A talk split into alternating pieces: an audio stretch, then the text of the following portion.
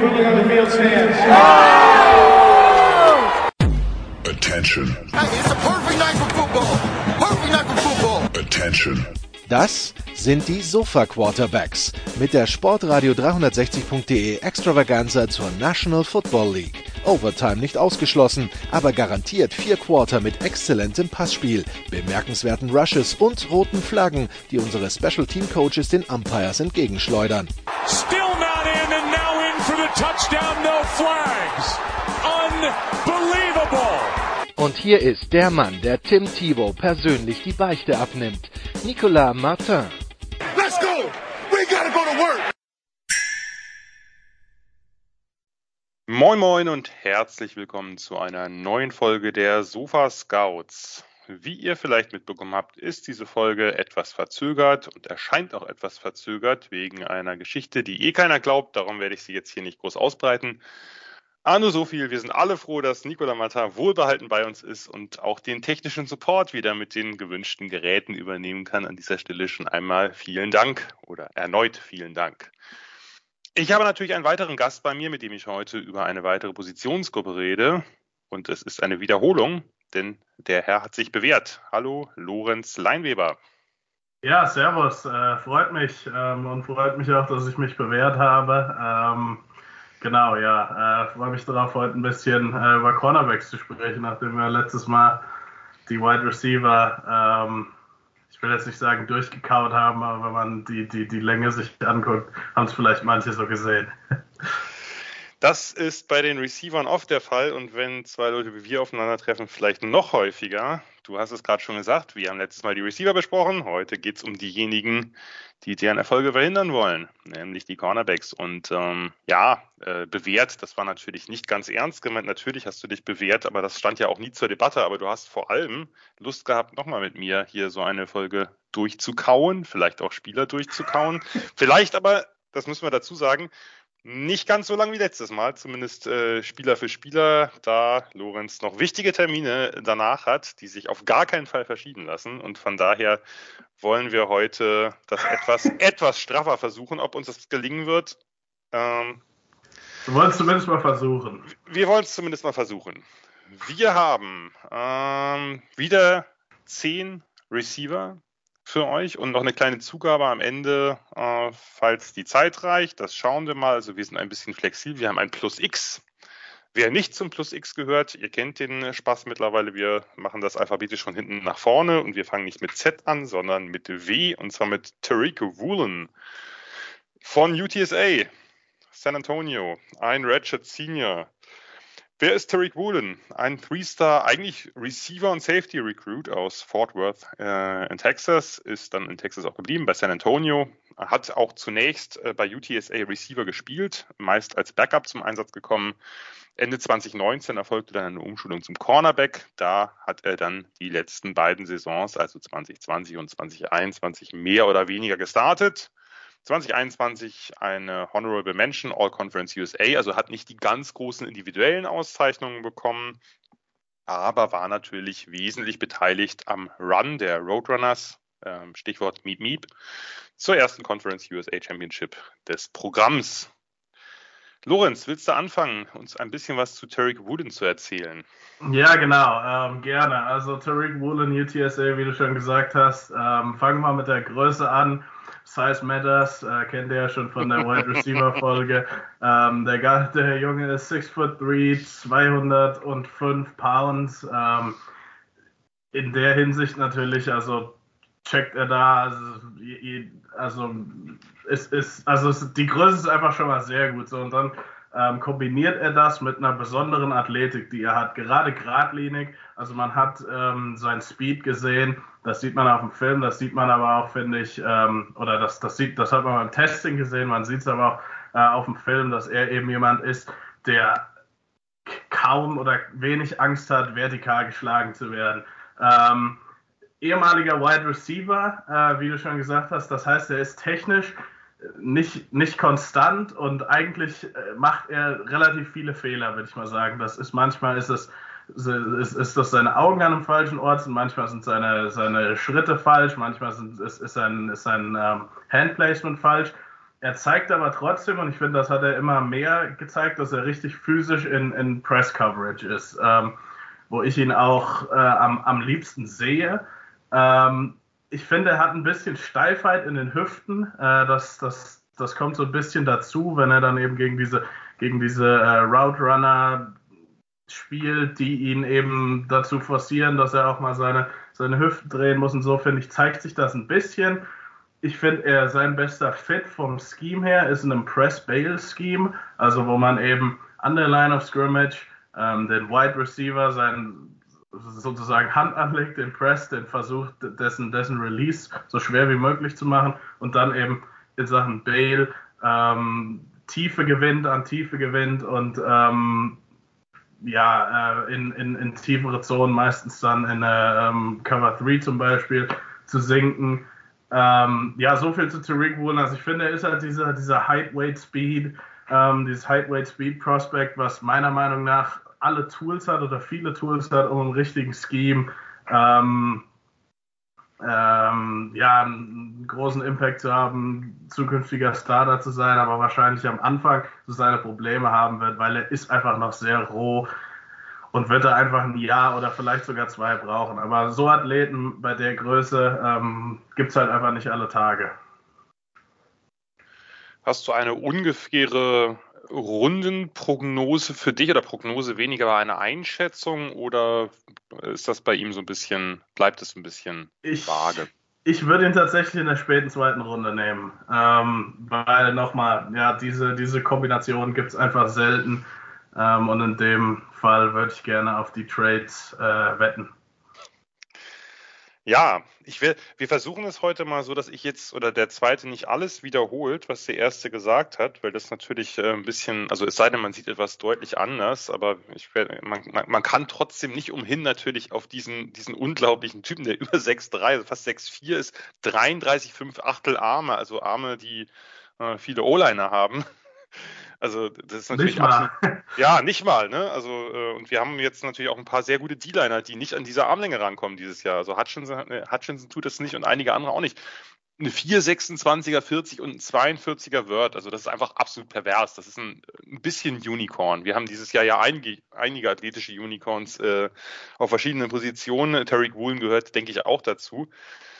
Ja, du hast es gesagt, 8 Speed Prospect, mit diese perverse Wingspan, Weltklasse Speed und letztlich sehe ich es genauso wie du. Ich habe ihn ein bisschen niedriger, aber ähm, ich habe auch den Fit genauso beschrieben. Also was er ja auch gemacht hat bei UTSA, vielleicht kommt ein bisschen dazu, er ist mir bei UTSA, ich habe die dann am Ende der Saison ja auch ein paar Mal gefeatured, er ist mir nicht sonderlich aufgefallen. Das muss nichts heißen, das äh, ist natürlich erstmal meine Schuld oder mein äh, Versäumnis, aber es ist jetzt kein Spieler gewesen, der jetzt im College durch besondere Splash Plays dauerhaft in Erscheinung getreten ist. Was er gemacht hat, und das ist eben das, das was du gerade gesagt hast, ich glaube, das ist auch in der Tat seine beste Möglichkeit. Wir werden heute viel Englisch oder Denglisch reden und wir werden natürlich auch viel diese Begriffe aus der Cornerback-Sprache benutzen, dass er eben äh, Press Bail spielt, was er sehr, sehr viel gemacht hat, meistens auch Soft Press, viel im Shuffle, also in diesem seitlichen Zurücklaufen, nicht im, nicht im Backpedal, oft eben Cover 3, Cover 4 Zone gespielt und der ist ein bisschen auch so ein, so ein Lurker. Ne? Er hat einen Blick zurück zum Play. Der, der Shuffle von ihm sieht charakteristisch aus. Er ist ein bisschen leicht gebeugt oder gebückt. Das liegt wahrscheinlich einfach auch schlicht an der Größe. Äh, ich finde, er muss ein bisschen aufpassen. Er hat so diese Berührungen ein paar Yards downfield, wenn der Receiver aufschließt mit seinem Release und seinem Stem, da muss er aufpassen, nicht zu früh zu greifen. Er ist ein bisschen anfällig gegen plötzliche Cuts. Er macht da oft die falschen Schritte. Er kann sich natürlich auch ein, zwei falsche Schritte mehr leisten als andere wegen dieser perversen Länge, wegen seiner Explosivität, wegen seines Speeds, wegen seiner Armlänge. Ähm, muss, äh, das, das Footwork gefällt mir noch nicht. Also in, in Off finde ich ihn zu flat-footed, da steht er halt da, dann wird er oft von späten Receiver-Cuts ein bisschen überrascht. Ähm, Antizipation der Routes ist so ein Ding, was man sicherlich verbessern kann. Klar, das hängt natürlich auch alles damit zusammen, dass er diese Position noch nicht sehr lange spielt. Ähm, es ist nicht so, dass er sich dauernd von Double Moves verbrennen lässt, aber er reagiert eigentlich auf jeden Hint, auf jede, jede, sozusagen auf jedes Indiz, was der Receiver ihm einsteuert. Und da sind natürlich irgendwelche erfahrenen Route Runner in der NFL, die werden am Anfang ein Field Day mit ihm haben. Ähm, und das, ich glaube, wenn das Footwork sich verbessert, wenn die Transition natürlich, also der Turn, wenn er dann sich umdreht und mitrennt, der ist natürlich jetzt nicht so quick wie bei einem ganz kleinen Receiver. Das ist klar, die Hebel sind länger, aber er hat, er hat eine gewisse Lateral Quickness, das gefällt mir durchaus. Er muss halt lernen, kontrollierter zu spielen, disziplinierter zu spielen. Ähm, im, im, in der Run-Defense, das hatten wir jetzt äh, noch gar nicht, fand ich die Technik eher ziemlich, ziemlich mau. Da ist er viel am Lungen, also ne, dass er den Oberkörper vornimmt und nicht irgendwie mit den Füßen agiert. Ähm, aber wenn er tackelt, dann tackelt er durchaus hart und ist auch einer, der wirklich auch Einsatz zeigt. Also nicht ein Ex-Receiver, keine Diva oder so. Von daher, das äh, gefällt mir ganz gut. Ich, ich bin ein bisschen, bisschen kritischer. Ich sehe den, den Punkt, den du hast, dass man ihn vielleicht in der zweiten Runde nimmt. Ich würde in der dritten Runde nehmen, weil ich nicht ganz sicher bin, ob sich das so schnell lösen lässt. Und es ist letztlich eben, wie du schon sagtest, die Wette. Ne? Wir, wir wetten da auf einen Spieler, ähm, dass der sich entsprechend entwickelt, dass der eben diese Fortschritte macht. Ist auch durchaus äh, gut möglich, dass er die macht, aber ganz so weit sehe ich ihn halt noch nicht. Ja, aber dritte Runde kann ich mit leben. Ähm, also dann bin ich vielleicht ein bisschen optimistischer. Ich habe ihn auch eher so in der späten zweiten Runde. Mhm. Also, mhm. ja. Wir werden noch zu Spielern kommen, bei denen ich viel zu optimistisch bin. Das kann ich schon sagen. Von daher, das wird sich, das wird sich nachher wunderbar schiedlich, friedlich ausgleichen. Ähm, wollen wir zum nächsten Spieler schon kommen? Ja, klar. Es kann ja sein, dass du noch etwas zu Tarek Woolen beizusteuern hast. Ja, genau. Also es hat mich sehr geärgert, dass der Junge seine Einladung zum äh, Collegiate Bowl angenommen hat und dann aber trotzdem zum Senior Bowl gegangen ist. Nein, Spaß. Also ähm, würde ich auch so machen, ein Spieler wäre, aber wir hätten ihn trotzdem gern gehabt. Äh, ich halte es für recht wahrscheinlich, dass du das auch machen würdest oder ich oder viele andere auch. Die meisten, wahrscheinlich sogar alle. Aber klar, aber der, aus, der aus persönlicher Sicht. Ja, der Zug College All-Star Game ist bei mir eh abgefahren. Also ich weiß nicht, wie es bei dir aussieht. ich war noch bei keinem, von daher, ich würde da gerne mal hin. Naja, so, ich meine jetzt als Spieler. Ähm als Spieler wird es bei mir schwierig. Äh, ich habe äh, ja schon, äh, schon ein paar Jährchen drüber und äh, habe zwar mal Receiver gespielt, aber ich gehörte zu diesen Receivern, die das Einzige, was sie konnten, waren, hatten, sie hatten Hände und sie sind groß, aber weder schnell noch explosiv noch quick wird schwierig. Also, also, die, also eigentlich der, das perfekte Matchup für den Tariq Woolen. Ja, der hätte keine Probleme. ich, äh, ich, bin noch ein paar Zentimeter größer als er, aber das äh, wird dann auch nicht helfen. Wahrscheinlich. Beim 42er wird. Ähm, nee. das, Halte ich für unwahrscheinlich, wie gesagt. Aber ich würde es mir auch, also es sähe wahrscheinlich auch ziemlich erbärmlich aus, wenn ich gegen Tariq Poole oder irgendeinen anderen dieser Cornerbacks, selbst einen, der nicht besonders hoch springt und sehr kleine Arme antreten würde. Kommen wir zu einem kleineren, aber nicht kleinen Cornerback, nämlich Alonte Taylor von Tennessee, ein Senior, ähm, ein Four-Star-Recruit aus Manchester, aber nicht Manchester aus England, sondern Manchester aus Tennessee. Und da ist er dann bei den Vols geblieben, war ein Dual-Threat-Quarterback in der Highschool, wurde zunächst als Receiver betrachtet, aber gleich in der ersten Saison bei den Volunteers umgeschult. Äh, insgesamt vier Jahre in der Defense gespielt, davon drei Jahre Teilzeit-Starter, im letzten dann Vollzeit-Starter. Insgesamt vier Interceptions, 19 Pass-Breakups in der Karriere. Ja, war eine eher durchschnittliche und unruhige Zeit des Programms, also nicht von ihm, sondern von den Tennessee Volunteers. Äh, Alonte Taylor, du hast ihn äh, unbedingt mit reinnehmen wollen. Ich gehe davon aus, dass du ihn ein bisschen höher hast als ich, aber ich fange diesmal an. Äh, dann kannst du nachher sagen, was ich alles viel zu negativ sehe. Ähm, ein äh, ja, gut gebauter Cornerback, 6'0, 199, 32 ein Viertel Arm, also lange Arme. Eine 4,36 gelaufen, also sehr schnell, äh, vernünftiger Bird, also durchaus zumindest leidlich explosiv. Alonte Taylor, ein Outside-Cornerback, hat fast immer auf der, also fand ich äh, überraschend in einigen Spielen, hat fast immer auf derselben Seite in einem Spiel gespielt. Also nicht immer auf der rechten oder immer auf der linken, sondern immer auf derselben Seite des Feldes, egal in welche Richtung das Angriffsrecht ging. Äh, oder egal auch, wer, wo die Field- und Boundary-Seite war. Aber gut, äh, es gibt verschiedenste ähm, Möglichkeiten, da seine Cornerbacks äh, zu positionieren.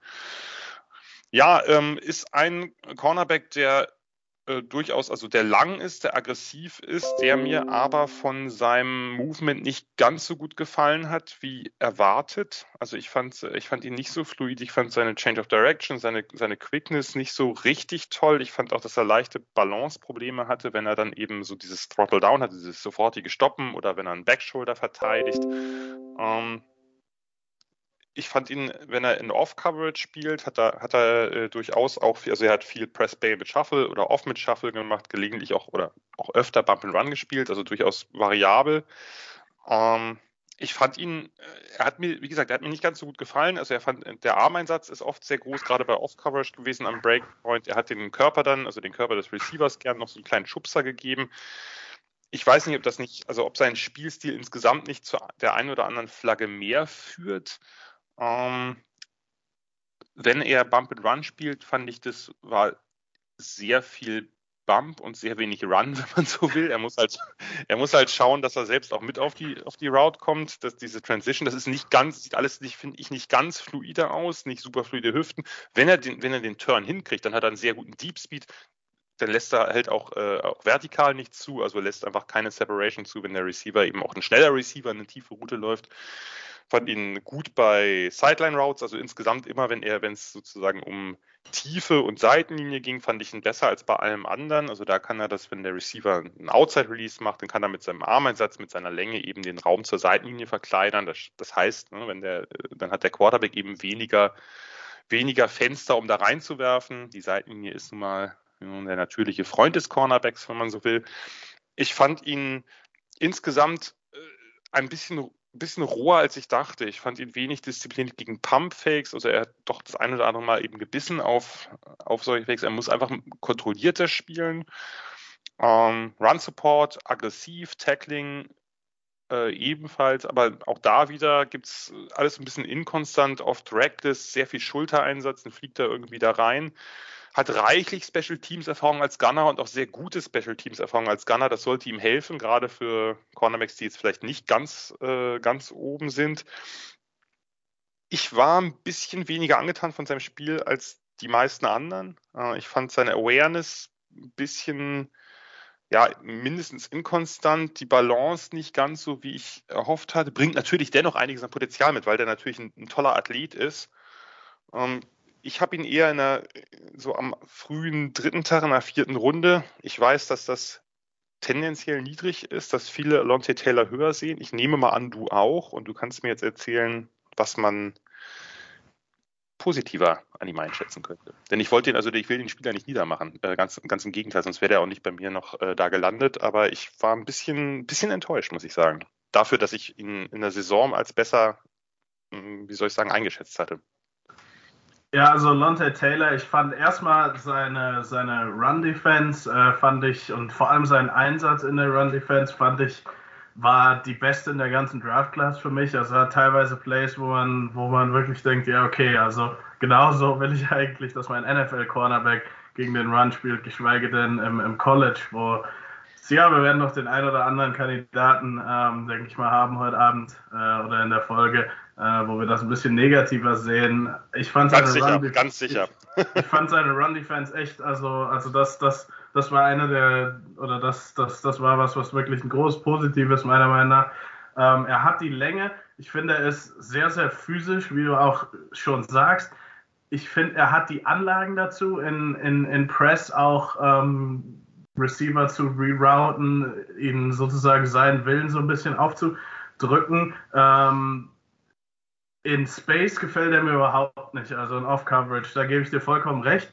Das ist überhaupt nicht sein. Er hat da nicht so diese, diese Explosivität, sehe ich auch kaum. Ich finde, er ist auch ein bisschen steif. Ich finde, sein, ja. sein, sein, seine Balance ist nicht immer gut. Also ich finde, er ist ein ähnliches äh, Scheme-Fit-mäßig, ist er auch eher in diesem Press-Bail, weil ich glaube, er hat halt einfach nicht die Beweglichkeit, um in, einem, in einer Press-Man ähm, den, die meisten Receiver den ganzen Stem lang zu covern. Ich fand aber trotzdem, also ich, ich fand auch, dass er nicht immer konstant war, ob das mit seinen Augen, mit seiner äh, Technik und so weiter und, und mit seinem Footwork war. Aber ich fand es nicht ganz so ähm, in, in, ähm, un, also ich, ich habe es nicht ganz so kritisch gesehen wie du. Also sicher gibt es da, gibt's da Phasen, wo, wo, ich, wo, ich, wo ich mir gedacht habe, okay, jetzt hast du hier drei so gute Raps und dann ist, ist, ist so ein Ding dabei, wo seine Augen halt einfach am völlig falschen Ort sind. Ähm, ich habe ihn in der dritten Runde, also ich sehe ihn auch als so, so ein Press-Bail-Spieler. Ich habe auch tatsächlich die 4-3-6 auf dem Tape nicht gesehen. Also ich nee, habe ähm, hab gedacht, okay, wenn der unter 4-5 ähm, laufen kann, das wäre das wär gut für ihn. Ähm, die Zeit nehme ich dann natürlich noch mit, äh, will ich jetzt nicht zu viel reininterpretieren, aber zeigt, dass er vielleicht, er hat auch, glaube ich, mit ein paar Verletzungen zu kämpfen gehabt. Ähm, über die letzten zwei Jahre, was ist natürlich schwer rauszufinden im College, aber er hat ähm, zumindest in 2020 äh, durch, einen, äh, durch eine Oberschenkelverletzung gespielt, weil ich mich da jetzt nicht völlig vertue. Ja.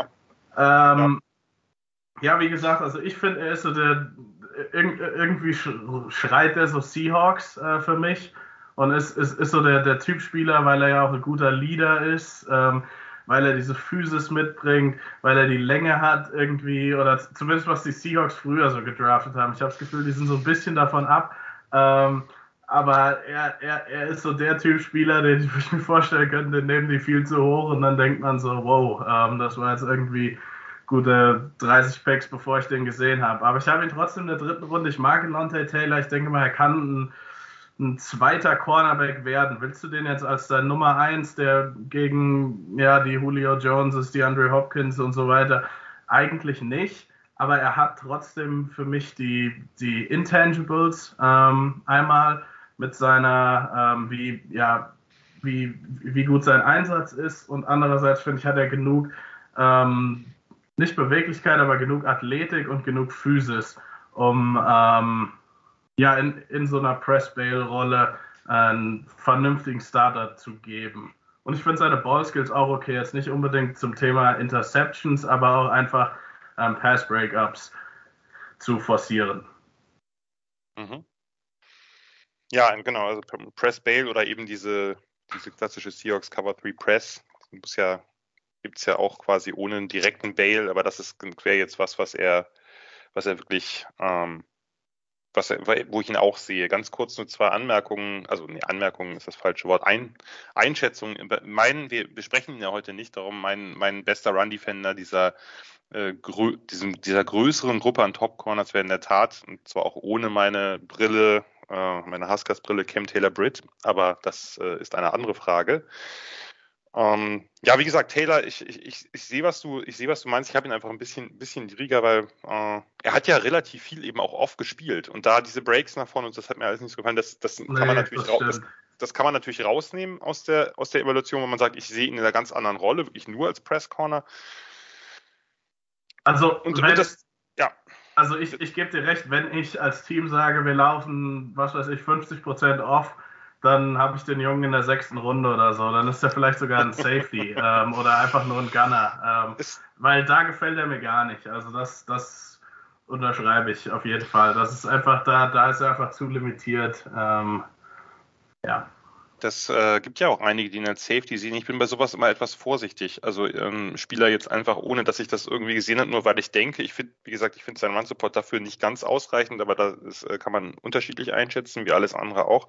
Aber ich bin immer ein bisschen vorsichtig zu sagen, na ja, also dieser Cornerback kann gut tackeln oder vermeintlich gut tackeln, ist, hat aber hier oder da ein paar äh, paar Probleme, dann lass ihn doch auf Safety stellen. Das ist irgendwie, weiß ich nicht. Sehr ja. mal leichter gesagt als getan. Das, ne? genau, das genau. das, das, das, das, ist wie auch der linke Tackle, der wird ein super rechter Tackle für uns und dann ist es halt nicht Madden, wo man, was weiß oder, ich, 82 Tackling hat und dann passt das auf einmal auf Safety. Ja, oder, oder auch der Klassiker, der etwas zu leichte Edge Rusher Arding oder die End, den können wir mal auf drei, vier Outside Linebacker umschulen, weil ist ja, ist ja easy. Ähm, nicht immer. Nee. Kommen wir zum nächsten Spieler. Jetzt gehen wir äh, voraussichtlich, du darfst ja anfangen, voraussichtlich etwas höhere Regionen. Die Rede ist von Derek Stingley von LSU. Muss man eigentlich nicht mehr ganz groß vorstellen. Ich tue es dennoch.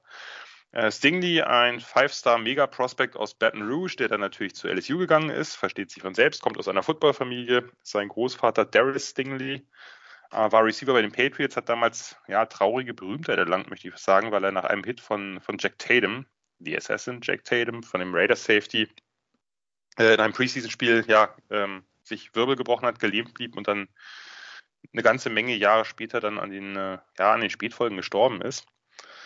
Ähm, zurück zu Derek. Äh, ja, eine, also 2019, eine der großartigsten True Freshman Saisons, die ich äh, ja jetzt auch schon deutlich über zwei Jahrzehnte als College Football Fan gesehen habe. Also das war, äh, war kaum in Worte zu fassen. Ein sofortiger Lockdown-Corner, sechs Interception, 21 Pass-Breakups, entscheidend natürlich auch an dem äh, Run zur National Championship äh, beteiligt, dieses ja sagenhaften LSU-Teams um Burrow, Chase, Jefferson und all die anderen. War auch gleich All-American, als True Freshman. Die letzten beiden Jahre verliefen dann ein bisschen ernüchternd. Verletzungen, Gerüchte, Motivationsprobleme, hat insgesamt nur zehn Spiele gemacht in den beiden Jahren und hat jetzt letzte Saison einen Großteil äh, der Saison eben einer Fußverletzung ähm, verpasst, dieser Liz Frank Injury. Mittlerweile geklärt, ich glaube sogar auch von dem äh, gerne äh, konsultierten Dr. James Andrews, wenn ich jetzt nicht ganz falsch liege, hatte vor wenigen Tagen seinen Pro Day, äh, ist eine niedrige 4-4 gelaufen nach Scouts. Das ändert sich ja dann immer inoffizielle Zeiten. Also da gab es irgendwas von einer hohe 4-3 bis zu einer mittleren 4-4. Und auch sonst ziemlich gute athletische Werte gezeigt, was eigentlich niemanden überraschen sollte, wenn man denn äh, einen fitten Stingley je gesehen hat. Ähm, ja, Derek Stingley.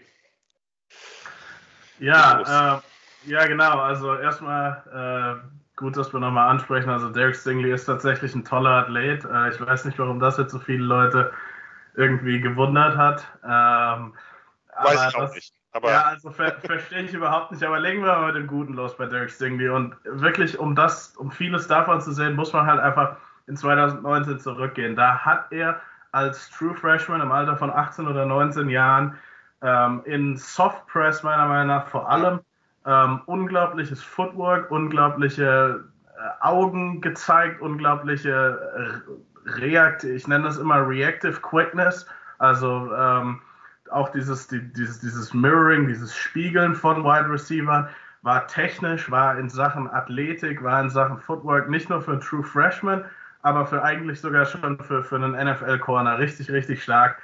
Ähm, dazu kommen super Ball-Skills, also der wirklich in der Lage war, teilweise mit dem Rücken ähm, zum Quarterback sich genau im richtigen Moment zu drehen, irgendwie den Ball noch zu finden und Interceptions, also von den sechs waren, glaube ich, vier oder fünf so, wo man, ich erinnere da an das Georgia-Spiel, wo er sich im letzten Moment dreht und ähm, so, ein, so, ein, so ein Ding, glaube ich, hüfthoch noch abfängt.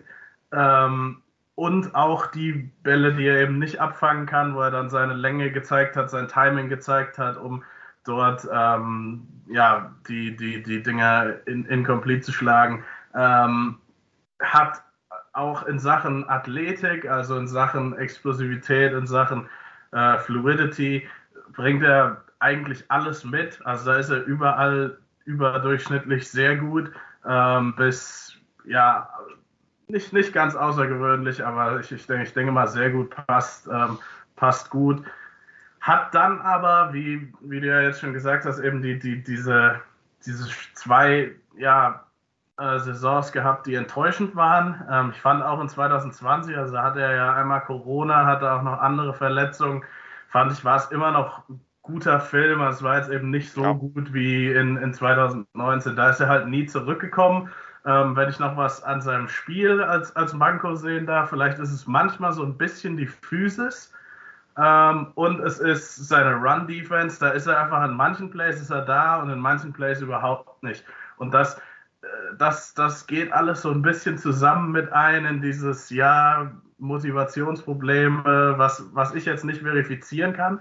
Also das weiß ich nicht, da habe ich auch von niemandem was zu gehört. Verletzungspech, die, diese ganzen Dinge, die, die lassen einem, die lassen so einen bitteren Nachgeschmack irgendwie bei dem Spieler und dass man eben nach 2019 zurückgehen muss, ähm, um das wirkliche Top- und First-Round-Tape und Top-5-Tape eigentlich äh, zu sehen. Ich habe ihn trotzdem in der ersten Runde erstmal ein zweiter Cornerback in der Klasse, zu der Nummer 1 werden wir nachher noch kommen. Ich denke einfach, wenn er gesund bleiben kann, hat er alle Anlagen, um früh in seiner Karriere gegen, ob das schnelle, flinke Route Runner sind, ob das physische X-Receiver sind, ähm, in Coverage, in dieser ja, Soft Press eigentlich am, am liebsten äh, Mann gegen Mann. Äh, ja, da einer, eigentlich einer der besseren Cornerbacks schon als Rookie, wenn er so spielen kann wie in 2019. Ähm, Pro Bowl-Potenzial als, als, als ganz, ganz junger hat. Und ich weiß, dass das bei Corner ganz schwierig ist, aber ich finde wirklich, dass er äh, technisch ja so, so weit schon fortgeschritten ist, dass ich, dass ich ihm das zutraue. Aber es ist eben das große Fragezeichen. Und es ist die Frage auch als NFL-Team, gibt es da nicht einen anderen ähm, oder, oder andere Spieler, die man vielleicht ähnlich vom Film her einschätzt und wo man aber die ganzen Fragezeichen dahinter nicht hat. Und das ist, glaube ich, sehr, sehr ernst zu nehmen, wenn man sich seinen Draftstock anguckt. Ich denke trotzdem, dass es im Endeffekt ein Team gibt, ähm, in den Top 15, in den Top 20, das sagt, ja, äh, das Risiko gehen wir ein. Ja, meiner Meinung nach muss man das eingehen als ein Team in den Top 15. Äh, denn äh, ansonsten, wir haben ja eine, eine Draftklasse, die viele gute, viele sehr gute Spieler hat, aber nicht so, nicht so eine Riesenmenge Blue Chip Prospects verglichen, vielleicht auch mit den letzten Jahren. Und ich denke, dass Sting die Chance oder das Potenzial hat, einer der zwei, drei besten dieser Draftklasse zu werden. Natürlich mehr Unwägbarkeit als andere. Da bin ich ganz bei dir und auch bei den meisten anderen, aber eben mit diesem, mit dieser, ja, Upside kann man nicht mal sagen, weil er hat es ja gezeigt. Ja. Man müsste, man müsste, man müsste halt, äh, sagen wir mal, äh, ein, ein Reloading the real Stingley, äh, dann hätte man schon viel gewonnen. Also, dass diese, diese Saison, das kann natürlich auch mit den Motivationsproblemen zusammenhängen. Und das, er spielt diese unglaubliche Saison, die fast NFL-würdig ist, schon in sich als True Freshman, gewinnt die Nationalmeisterschaft das ganze Team haut ab, quasi, also innerhalb von äh, wenigen äh, Wochen ist er da fast einer der routiniertesten Spieler äh, im, im, Roster und äh, muss sich dann mit, ja, mit so einem mehr oder weniger mittelmäßigen äh, irgendwo im Mittelmaß rumschlagen. Das soll nicht entschuldigen, falls er Motivationsprobleme hätte, aber ganz überhaupt nicht na äh, nachzuvollziehen ist das halt auch nicht. Ne? Also das äh, Im Basketball wäre er dann halt gleich in die NFL gegangen, äh, beziehungsweise in die NBA. Das äh, geht halt nicht. Und ähm, von daher, wie gesagt, soll, soll nichts entschuldigen, wenn es so war, weil ich möchte natürlich, dass ein Spieler auch immer alles gibt, aber ist schon eine besondere Situation gewesen. Ich kann dem Grunde genommen zustimmen, das ist genau das, äh, also du hast ihn ja sehr gut beschrieben, Soft Press ist ja nicht einer, der jetzt sehr viel Bump and Run spielt. Er kann die Hände des, des Receivers bearbeiten durch so Swipes oder durch, ein, durch einen Jam auf die Schulter, aber muss es nicht. Er macht, spielt ja sehr viel mit diesem Step-Kick, abwarten nahe der Line, wirklich sehr geduldig, öffnet die Hüften nicht zu früh. Release-Fakes haben bei ihm überhaupt nichts ausgerichtet. Ne? Das äh, ist nicht in die schlechte Leverage zu bringen, lässt sich nie verladen eigentlich beim Release.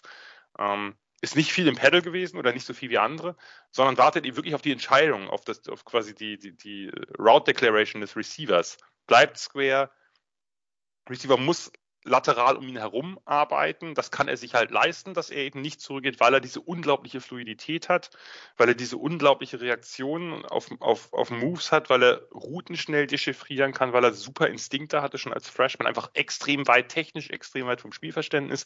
Dazu diese, diese Fluidität in allem eigentlich. Turns und Transitions war, also es, es war wirklich, es war ja eine Augenweide. Ne? Also die, die, er kann ja einfach auch die, die Drehung ohne Schwung zu verlieren die Foot Quickness gegen Double Moves und so weiter und so weiter. Wenn ich einen Punkt noch erwähnen würde, neben der, die, die, die Run Defense, und da hast du vollkommen recht, und das Tackling, das sah zum Teil wirklich unmotiviert aus. Ähm, der eine Punkt, den man, wo man ihn ein paar Mal schlagen konnte, sind Slants. Da ist er einen Schritt zu weit weg, da gibt er die Innenseite zu schnell her, äh, wird zu oft auf den Außenfuß gestellt. Das war ja nicht nur gegen, äh, was weiß ich, jemanden wie, wie Devonta Smith so, sondern Van Jefferson, der, der, der Florida Receiver, Jetzt Rams Receiver hat ihn ein paar Mal so verladen können. Aber das sind natürlich Kleinigkeiten. Ich, äh, diese, diese Ball-Skills sind halt absolut pervers und vor allem das, was du angesprochen hast, dass er wirklich sich umdreht und den Ball sofort findet. Das habe ich selten gesehen bei einem Cornerback. Also auch in der NFL selten gesehen, dass jemand so schnell, äh, dass die Augen so schnell sind sozusagen, weil er ja wirklich, äh, dreht sich um und weiß, wo der Ball ist.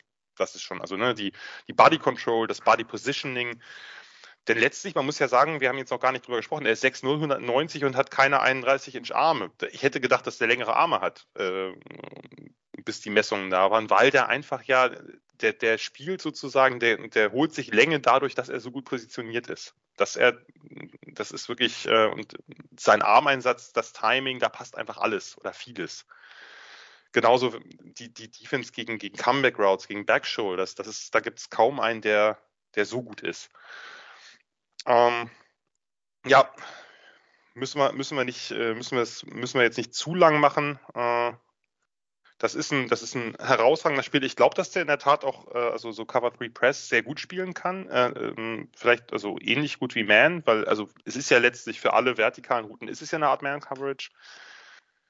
Ich bin von 2019 begeistert von Stingley und sehe natürlich die Probleme, aber für mich ist das ein ganz klarer Top 10 Pick, trotz allem das, das, das muss ich gerade in dieser Draftklasse meiner Meinung nach eingehen. Das Risiko, wenn man so will. Aber natürlich habe ich leicht reden, weil ich muss es nicht eingehen. Genau, ähm, nee, ich, ich, ich sehe es auch so. Also er, er ist für mich von der von der Benotung und von der Grade da, aber ich muss halt trotzdem irgendwie den, ähm, die, den, das, das so sehen, dass, ähm, also ich, ich, ich denke mal so 100 Prozent ähm, sicher kann man sich einfach trotzdem nicht sein, wenn man, wenn man die Karte einreicht. Und das kann man natürlich im Draft sowieso nie. Ähm, aber bei, bei ihm sind da einfach schon einige Fragezeichen. Ich glaube, das darf man nicht unterschätzen. Ich glaube aber nein, trotzdem, ähm, also auch jetzt, jetzt am Draft Day, wenn der dann da auf einmal auf 8 oder so noch da ist. Aber wie du schon sagst, ich denke mal Top 10, wahrscheinlich Top 15, sage ich jetzt mal, äh, konservativ angepeilt, ähm, denke ich mal, da, einfach weil das Talent so groß ist. Wir haben es ja jetzt ähm, besprochen. Äh, ja, muss man ihn eigentlich nehmen, müsste man ihn nehmen und dann kann man nachher immer noch sagen, wenn es halt nie geklappt hat, okay. Ähm, aber dann war es trotzdem vom Prozess her ordentlich, weil es gibt ja. halt eigentlich fast keinen Spieler oder es gibt vielleicht zwei, drei Spieler in dieser Klasse, die vom Talent her auf demselben Niveau oder besser sind. Ja, sehe ich ähnlich. Also ich würde äh, ich würd fast sagen, sogar wenn man äh, das Upside aus der True Freshman-Saison mal hochrechnet, dann äh, wäre Stingley hier für mich wahrscheinlich sogar die Nummer eins. Ist er nicht, aber äh, da ich sehe natürlich die, die Bauchschmerzen, die man damit hat, die kann ich natürlich auch nicht so beurteilen und will ich auch gar nicht, aber äh, 2019 auf Tape ist schon ziemlich begeisternd. Das kann man, glaube ich, festhalten. Auf jeden Fall. So, kommen wir zum nächsten Spieler, es sei denn, du willst noch einen letzten Satz zu Derek Stingley sagen. Nee, ich glaube, den haben wir ähm, gut zusammengefasst. Durch, durchgekaut fast schon, ja? Los. Ja, ich, es tut mir jetzt irgendwie leid, dass ich das gesagt habe. ich finde es gut, ich finde es gut, weil ich richtig durchgekaut. Am Ende werden die dann äh, in ihren Einzelteilen ausgespuckt. Ja, es sollte, der nächste Mann. Es sollte nicht negativ gemeint sein. Es war überhaupt nicht, ist bei mir nicht so angekommen und ich glaube bei, den, äh, bei der Hörerschaft auch nicht. Ähm, wir kommen zu einem äh, nächsten Receiver, der sehr hoch gerankt ist. Äh, die Rede ist von Trent McDuffie von Washington, ein Junior. Trent McDuffie, ein Forster-Recruit aus Bellflower, California. Bellflower klingt toll. Ähm, ja, hat sich dann für die Defensive Back Schmiede Washington entschieden, ist da sofort Starter geworden, insgesamt drei Jahre gespielt, ja, True Junior. Das mittlere war für die Huskies ja extrem Corona verseucht, da haben die noch nur vier Spiele gemacht oder so. Das ist das 2020er Jahr gewesen, da ist er trotzdem Second Team All Pack 12 gewesen, dann in der vergangenen Saison First Team, hat nicht die ganz dicke Production gehabt, insgesamt nur zwei Picks in seiner College-Karriere, aber war natürlich einfach ein sehr, sehr guter Corner. Was gibt es zu Trent McDuffie zu sagen? Trent McDuffie hat natürlich wie alle Washington Corners relativ viel Off-Zone gespielt. Bis 2020 mehr. 2021 äh, haben sie ein bisschen variabler äh, gespielt, äh, war öfter in der Line of Scrimmage, hat ein bisschen Man gespielt, insbesondere natürlich dann auch viel mit Bale gearbeitet, also eben mit dem Snap zurück in die tiefe Zone. Hat fast ausschließlich aus, auf der linken Seite von der Defense gespielt, gelegentlich auch mal im Slot, Off-Coverage, aber meistens eben Outside. Ähm, ja, Washington typisch eine teils seltsame Aufstellung, deutlich versetzt vom Receiver, äh, was ähm, ja ist so ein, jemand, der so ein bisschen so ein Bader ist, ne? also jemand, der den, der seinen Breaks vertraut, der sehr sehr gut sich bewegt, einfach ein sehr ästhetischer Cornerback ist, verleitet zu zu Throws. Man muss vielleicht noch dazu sagen, das habe ich jetzt, äh, das habe ich jetzt kurz unterschlagen. Das, ähm, das würde ich noch mal kurz einfügen. Trent McDuffie 5 1193, also okay groß, eher ein bisschen auf der kleineren Seite. Arme 29 3 Viertel, also unter 30 Inch Arme, das ist schon ein bisschen mehr. Das ist auch relativ kleine Hände mit 8 3 Viertel, also Kenny Pickett-Style. Äh, sehr schnell getestet mit 4,44. Ja, sogar schneller als ich das erwartet hatte, obwohl viele eine ähnliche Zeit erwartet. Ich hatte es nicht ganz gesehen. Ja, er spielt viel mit Shuffle, er spielt, hat tolle Breaks daraus, einen sehr guten Burst, wenig klassischer Backpedal. Äh, die Übungen bei der Combine, die er gemacht hat, sahen technisch sehr, sehr sauber aus. Das heißt, es ist vor allem äh, ein, eine Entscheidung eben von, von Jimmy Lake und seinem und seiner Defense gewesen. Äh, fluide Bewegungen, kann sich schnell, kann schnelle Richtungswechsel machen, eine gute Technik, hat, ähm, kann den, den Wide Receiver auch äh, tief gut begleiten. Ähm, weniger aggressiver Handeinsatz, hat den Hand manchmal am Gegenspieler zur Orientierung, also dieses klassische, ne, man, man, schaut schon zurück, hat den, die Hand aber da, dass der Cut eben nicht noch kommt, mit dem man nicht rechnet. Ich fand ihn als Man-Corner besser als angenommen, hat durchaus auch übers Feld bei Crossing Routes, Ins oder ähnliches eine, eine enge Coverage, hat gutes Footwork, guten Burst. Insgesamt einfach ein sehr, sehr fertiger Corner. Zone Eyes, wie es immer so schön heißt, ne? also die, die, die Augen dafür, dass äh, was, was in seiner und anderen Zonen passiert, was in seine Zone kommen kann oder die verlässt, hat das Spiel im Black immer eben aus dieser Shuffle-Position. Ähm, hat gutes Gefühl für Spacing, ist manchmal ein bisschen zu vorsichtig, erlaubt, finde ich, mir zu viele Catches underneath bei Bale. Also bei Bale geht er halt sofort zurück äh, und hat dann und lässt dann, lässt dann doch immer einen relativ großen Raum, in dem der Receiver underneath operieren kann. Dafür gibt es halt kaum Big Plays auf seiner Seite. Ne? Das muss man natürlich das Gute mit dem Schlechten äh, äh, da quasi ähm, ausgleichen. Das ist eben auch der Stil, den, den Washington spielt, dass man eben das andere Team zwingt, äh, wirklich sich über den Platz zu arbeiten, dass man eben nichts Dickes hergibt. Ich muss sagen, überall steht, er ist der tollste, beste Tackler jemals. Ähm, äh, der auf, nein, ein bisschen übertrieben auf Cornerback gespielt hat, aber das Tackling fand ich nicht so gut, wie ich das überall gelesen habe, muss ich sagen. Aber das ist dann auch vielleicht immer eine Frage davon, welche Spiele man sieht. Also man kann ihm kein aggressives Mindset absprechen, aber es sind sehr viel Shoulder-Tackles gewesen. Ich fand seinen Punch da drin nicht ordentlich. Also das gab schon einige, die da ein bisschen mehr Pop reingelegt haben in die Tackles. Es ist nicht so, dass die schlecht sind. Aber er kann sich auch nicht immer gut von Blocks lösen. Das ist natürlich dann auch ein Armlängenproblem. Das scheitert nicht im Effort, sondern vielleicht auch einfach an so physischen Limitationen, die er hat. Also da, ähm, da fand ich ihn nicht so gut, wie viele sagen insgesamt, das klingt jetzt alles, ich habe nur positive Sachen eigentlich, bis auf zwei, drei kleinere Sachen, dass er eben, äh, dass er eben underneath zu leicht Catches zulässt, auch gezählt, aber so ganz gepackt, und ich hoffe, du wirst es mir gleich ausreden können, so ganz gepackt hat er mich nicht.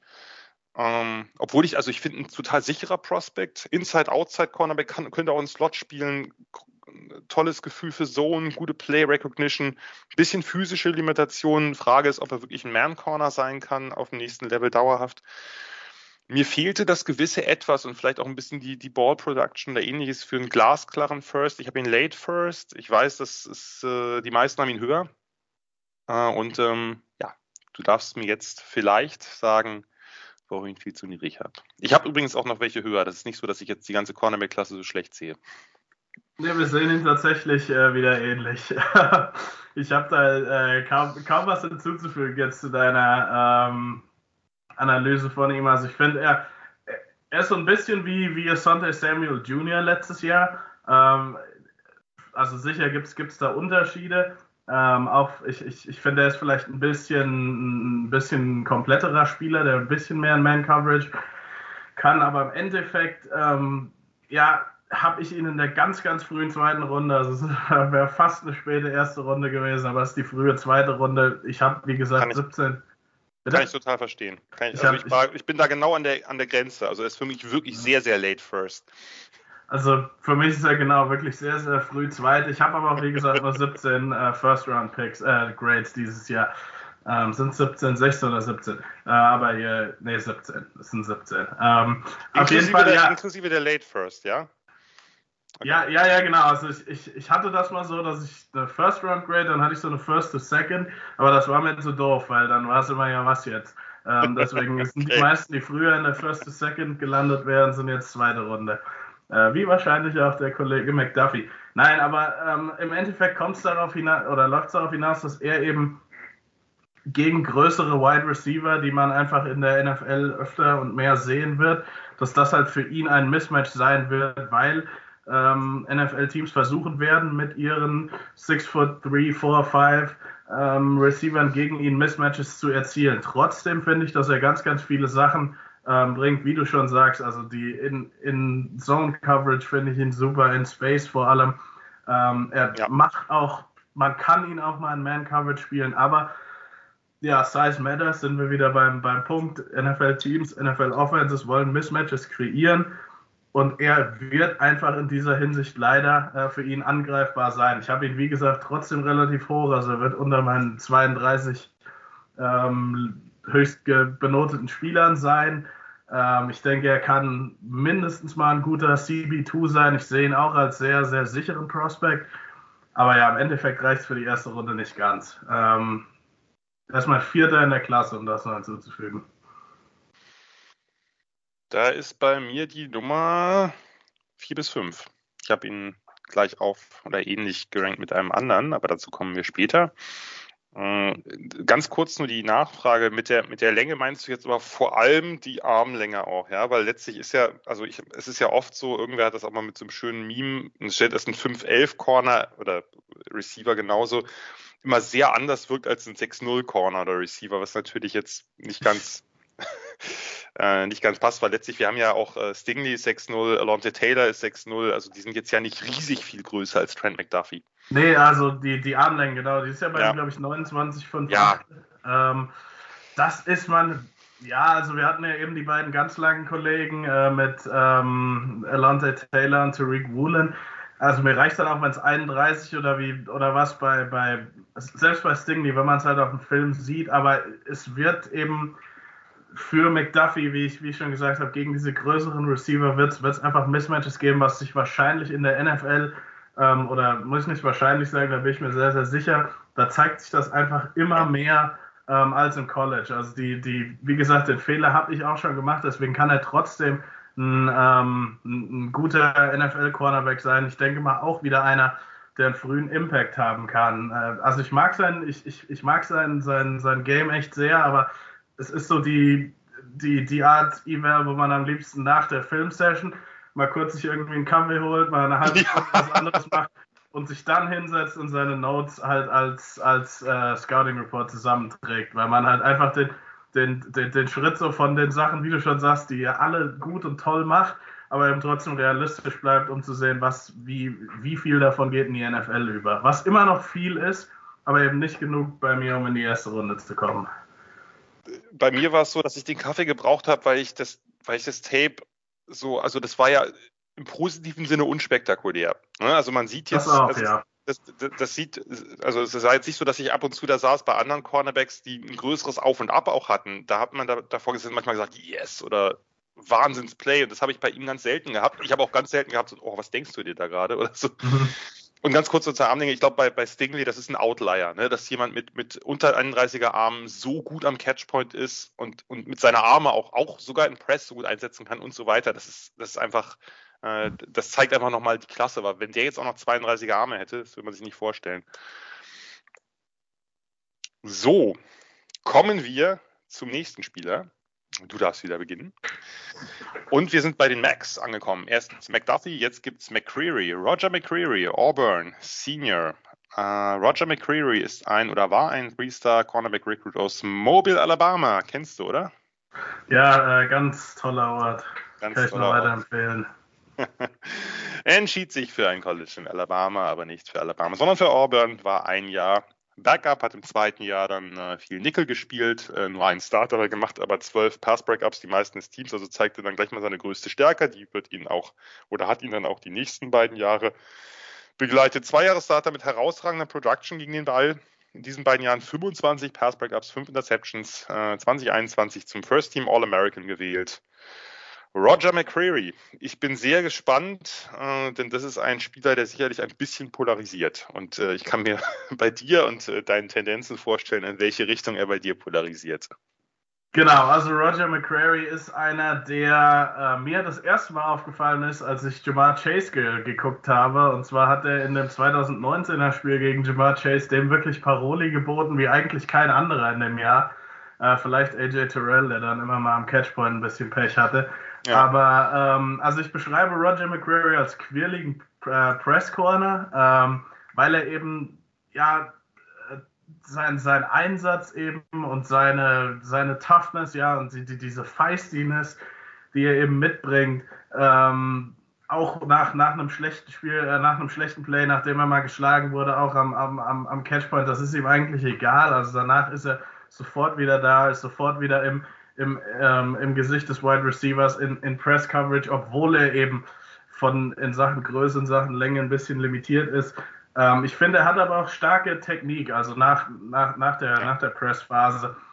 Gerade im Alabama-Spiel dann letztes Jahr oder ja, 2021 gegen Jameson Williams hat er richtig, also er hat dessen Speed eigentlich fast neutralisiert mit seiner, mit, mit, mit seiner Technik. Er war immer in der, in, in der Hip Pocket, was du eben beschrieben hast. Ähm, mit äh, immer, immer eine Hand eben am, am, am Receiver gehabt. Ich finde, er ist auch trotz, obwohl er, obwohl seine Länge, obwohl seine Arme ja auch ziemlich kurz sind, ist er trotzdem am Catchpoint auch gut. Also das kommt wieder auf dieses, was ich jetzt so als quirlig beschrieben habe. Er ist halt irgendwie immer da und er nervt die Receiver immer in, in, in irgendeiner Art und Weise. In, wenn, wenn er dann in Space in Zone spielt, hat er teilweise Plays. Ähm, auch vor allem in 2020 ist mir das eher negativ aufgefallen, weil er da teilweise richtig gute Plays hat, wo er dann Routes undercutted ist, wo er ähm, ja, den, den, den Ball gefunden hat, Interceptions gemacht hat und teilweise dann, ähm, wo er irgendwie eine Sekunde zu lang geschlafen hat, also was in, in, im Football als Cornerback teilweise eine Ewigkeit ist ähm, und da auch dann ja Fehler gemacht hat, hat er auf jeden Fall weniger äh, oder, oder er, er, hatte weniger dieser, dieser Fehler, die ich jetzt mal einfach, da, da hat es einfach mal an Aufmerksamkeit gefehlt. Ähm, er ist, glaube ich, ihm passt das am besten, wenn er an der Line of Scrimmage in Press Coverage ja, direkt dem, dem Receiver gegenübersteht und da dann seine, seine Press-Technik, seine Man-Technik ausspielen kann. Ähm, seine 40 war wesentlich langsamer als erwartet. Äh, ich glaube, er ist in den hohen 4-5ern gelaufen. 450 ist es nachher, also ist korrigiert worden. Ah, okay. Also ist, eine, ist eine 450 glatt gelaufen. Nicht ja, okay, super schnell, aber zumindest. Dann ist es oh. noch eine Idee langsamer, als ich erwartet hätte. Also ich habe ihn in den mittleren 4-4ern gesehen. Das ist aber dann nicht so viel. Das kann ein schlechter Start sein. Äh, ich habe ihn in der zweiten Runde. Also obwohl Size Matters, obwohl Length Matters und all diese Dinge, finde ich, ist, hat er die Qualitäten, auch von der Mentalität, die man als NFL-Corner braucht, weil er wird geschlagen werden. Er ist kein Derek Stingley, physisch und technisch auch nicht ganz, aber er ist immer wieder einer, der Stehaufmännchenmäßig auch immer wieder gute Plays haben wird. Vielleicht ähm, auch mal ein schlechtes Spiel haben wird, aber eben halt immer wieder zurückkommen wird und auch als zweiter Cornerback in, in, der, in der perfekten Welt neben einem, neben einem Top-Spieler, der dann auch die, die, die Top Nummer 1 Receiver rausnehmen kann, finde ich, ähm, ja, finde ich eine gute NFL-Karriere haben kann, trotz der ein oder anderen, ähm, ja, trotz, trotz der ein oder anderen Schwäche, die er hat. Ja, sind wir eins zu eins genau da gleich. Ich habe ihn mit der zweiten Runde, von daher kein Dissens hier erneut. Ähm, ja, Roger McCreary, 5, 1190, vielleicht noch sagen, Arm, Arm sind 28, 7 Achtel, also unter 29 Inch. Das ist einfach deutlich unter jeder Threshold. Das muss man so deutlich sagen. Und dann hat er eben nicht ganz die, äh, die Athletik eines Trent McDuffie, äh, der ja auch immerhin noch einen Inch längere Arme hat. Ähm, das ist schon sehr, sehr wenig. Aber der Typ gefällt mir einfach auch zu gut, um ihn nicht in der zweiten Runde zu haben. Und der hat ja, wir, du hast es ja gerade schon angesprochen, der hat ja ähm, äh, einfach jetzt ja auch einen Schemewechsel gehabt im letzten Jahr bei Auburn, hat vorher unter Kevin Steele halt sehr viel mehr Press gespielt, jetzt letztes Jahr unter Derek Mason, dem ehemaligen Wendy-Head Coach, Off-Man, Cover 3 Off, also viel mehr Off gespielt. Es ist nicht seine Stärke, aber ich finde, er hat sich da deutlich verbessert. Er hat ja auch Slot-Erfahrung dazu, das heißt, im Notfall könnte man ihn auch dahin stellen. Ob das eine gute Idee ist, weiß ich nicht. Ich finde ihn einfach, ich schaue ihm unglaublich gern zu. Das muss oder habe ihm unglaublich gern zugeschaut, weil ich finde ihn technisch sehr weit. Dieser, also ich finde ihn einfach einen super ästhetischen Cornerback. Dieser tiefe, extrem fluide, extrem kontrollierte Backpedal in hoher Kadenz, der viel Ground, viel Raum covert. Das hast du.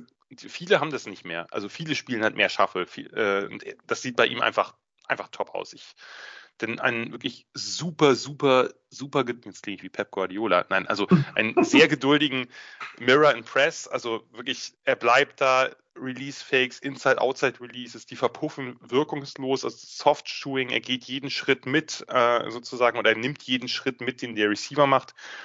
Transition und Turns sind super kontrolliert, sehr fluide Hüften. Was ihm so ein bisschen fehlt, ist der Burst, die ersten Schritte. Also er ist ja einfach nicht der Superathlet und das merkt man immer wieder. Der Long Speed, ich hatte schon damit gerechnet, dass er nicht ganz so schnell ist. Der Burst ist aber für mich das größere Problem. Ich fand ihn, in, wie gesagt, in Off, auch mit, seinen, mit, seiner Fußarbeit mittlerweile richtig gut, lässt sich nicht vertikal stacken, wie es heißt, ne? also bleibt halt, ja. bleibt halt sozusagen vor oder hinter, je nachdem, je nach Perspektive dem Receiver.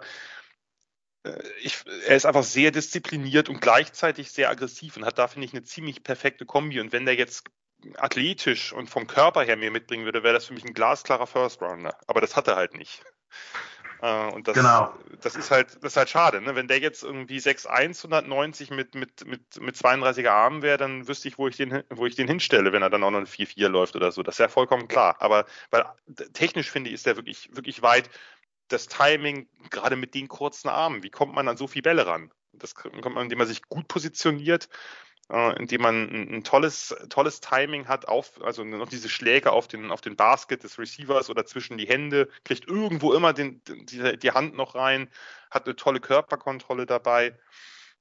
Ähm, ist wirklich, äh, also genau, und dieses Spiel gegen Alabama, du hast angesprochen, erste Halbzeit vor allem gegen oder viel gegen Jameson Williams, der ist ja dann irgendwann ejected worden, ich glaube wegen einem Play in Special Teams und hat er zweite Halbzeit ja gegen Matchy gespielt, der ja nun auch ein, du, du magst ihn noch lieber als ich, aber wirklich auch ein exzellenter Route Runner ist und dieses, diese Duelle auch in der zweiten Halbzeit, die waren absolut High-End. Also wenn, ja. wenn man sich was angucken will, dann muss man sich dieses Spiel Roger McCreary gegen diese beiden auch sehr unterschiedlichen Typen Alabama-Receiver anschauen und dann kriegt man, glaube ich, einen ganz guten Eindruck, was das für ein toller Spieler ist. Und ich, ich würde den ja wirklich gern noch höher ranken, aber das geht halt nicht. Das kann man halt nicht machen, weil du hast es gesagt, Size Matters ist einfach ein technisch weiter, super sauberer Cornerback mit einem aggressiven Mindset, der eigentlich nur diese physischen, athletischen Limitationen hat und nicht so viele mehr Schwächen. Natürlich hat er ein paar, aber nicht so viele.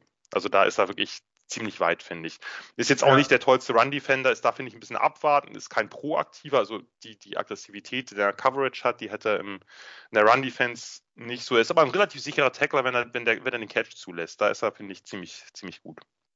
Ja, er ist für mich auch noch, um das noch hinzuzufügen, er ist für mich so, so, so der Typ Spieler, wo der Coaching-Staff sagen wird, den wollen wir sehr früh haben und vielleicht äh, GM und das Personnel Department so, so, so ein bisschen ja. auf die Bremse treten und sagen, wie du ja auch jetzt schon perfekt beschrieben hast, ja, müssen halt trotzdem noch realistisch sein, weil er eben ähm, in Sachen Größe, in Sachen Athletik die ein oder andere Limitation hat. Aber ja, ähm, sind, sind, wir uns wieder, wir sind uns auf jeden Fall einig bei Roger McCrary. Ja, erstaunlich einig. Äh, ich glaube, das ändert sich beim nächsten Spieler. Ähm, aber warten wir mal ab. Äh, McCreary auf jeden Fall ja, also wenn ich zum Angucken finde ich, ich gucke mir gern ästhetische Cornerbacks an, da ist er relativ weit vorne dabei. Und das ist eine schön, schöne Beschreibung übrigens, ein schönes Beispiel, äh, dass du gerade zwischen Coaches und FO diese, diese Diskrepanz nochmal aufgemacht hast, die, äh, da würde ich, äh, würde ich mitgehen. Das kann man sich gut vorstellen, dass Coaches sagen, ja, ja, das, das ist genau das Ding, da, da sind wir total fertig und den können wir eigentlich hinstellen und der wird natürlich seine, seine Raps verlieren, aber der bietet einen hohen Floor und James sagt, Moment, ja, aber das reicht vielleicht nicht ganz.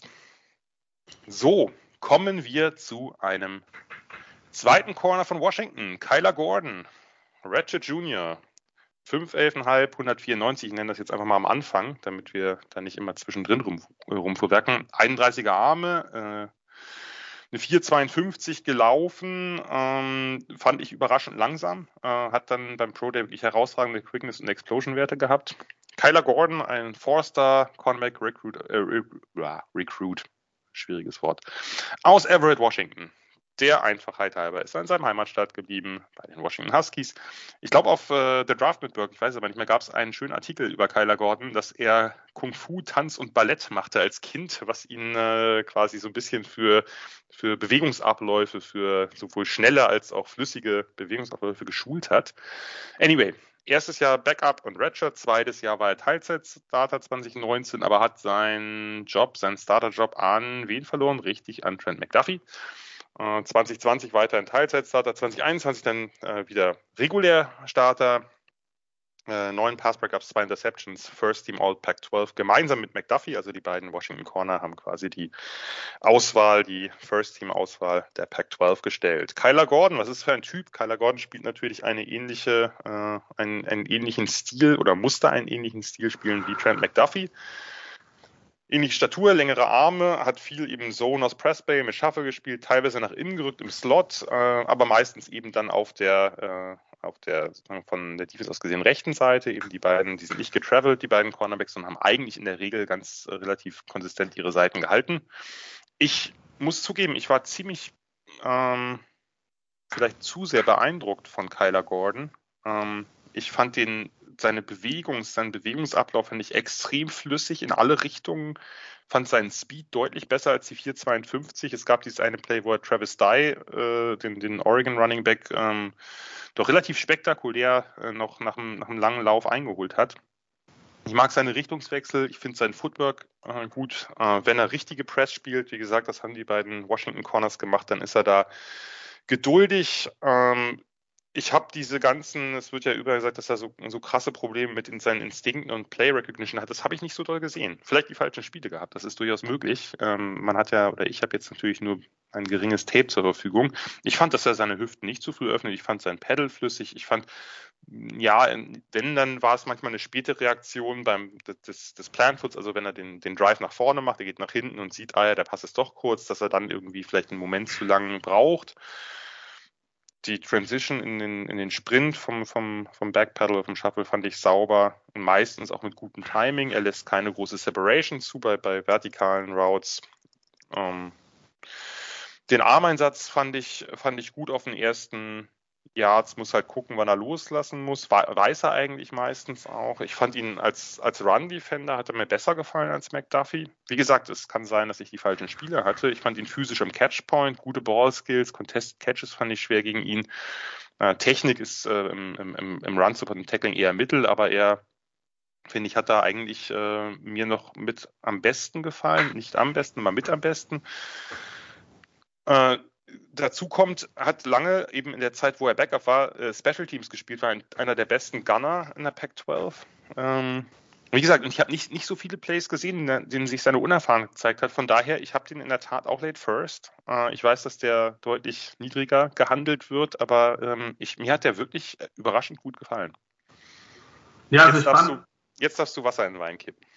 Äh, ich, ich fand Kyler Gordon tatsächlich auch technisch stark. Also jetzt jetzt nur mal was, was, was du so angesprochen hast von den Bewegungsabläufen, von der Footwork her, fand ich ihn echt gut. Er ist ein sehr guter Athlet, der ja diese Flüssigkeit, Fluidity, das kann man nicht oft genug sagen.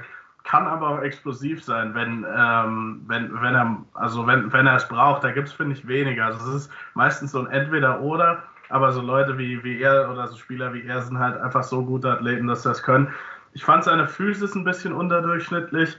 Ähm, und ähm, sein, sein, ja, was, was du angesprochen hattest, was du nicht so gesehen hast, also es, es ist halt okay, sein, sein, seine Instincts und seine Playrag. Also da ist jetzt nichts, ähm, da, da, da ist auch hier und da mal ein Moment dabei, wo man sagt, oh okay, hat, hat man mal was antizipiert und manchmal es sind aber auch mal zwei falsche Schritte dabei. Also das ist jetzt nichts, wo ich irgendwie in, in eine oder die andere Richtung gehe. Also vielleicht ja. sehen wir das da tatsächlich ähnlich.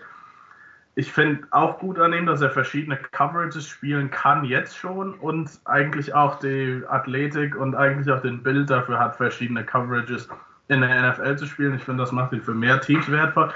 Ich habe mir in der zweiten Runde, für mich ist das ein im besten Fall ein ordentlicher zweiter Cornerback, aber es gibt halt keine 32 CB1s ähm, in der NFL und deswegen kann ich mir auch gut vorstellen, dass jemand den draftet und der vielleicht auch noch in den zweiten Contract ähm, rein ein ordentlicher Starter ist, der die Anlagen hat, ähm, auch mal mit einem sehr athletischen, was weiß ich, Tyreek Hill-Typ, ähm, ja, auch, auch, auch das ist jetzt kein Matchup, äh, bei, bei, was für ihn ein totales Mismatch wäre, obwohl er halt in Anführungszeichen nur diese, diesen 40 hat. Also ich finde, er spielt schneller. Ja. Ähm, und genauso ist er aber auch gegen die ganz großen Receiver. Also ich habe gesagt, er hat unterdurchschnittliche Physis.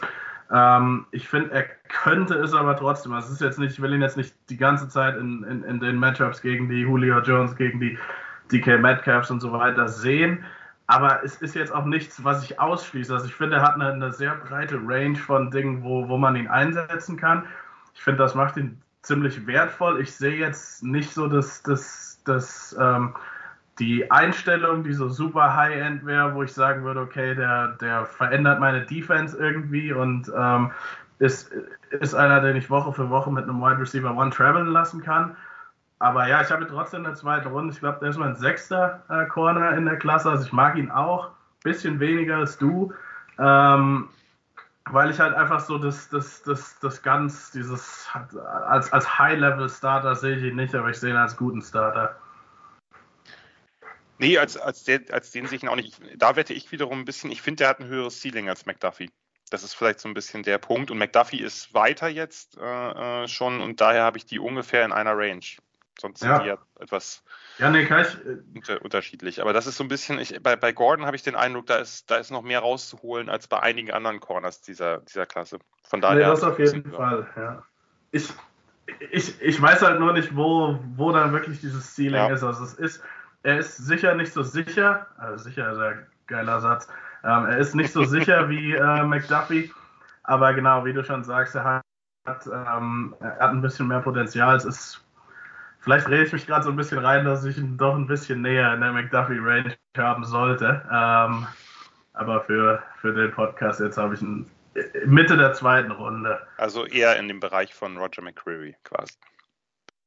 Ja, genau. Also da ist da da ist dann tatsächlich so, ähm, ähm, ist das jetzt eine Organisation oder ein Team, wo die Coaches irgendwie den, den Draft machen oder ist das ein Team, wo das wo das Front Office das Ganze macht? Ähm, und da kann kann also kann man dann finde ich so ein bisschen die Dis Diskrepanzen sehen, weil die Coaches wahrscheinlich lieber einen McCrary wollen, das Front Office dann sagt, äh, Kyler mhm. Gordon ist bessere Prospect.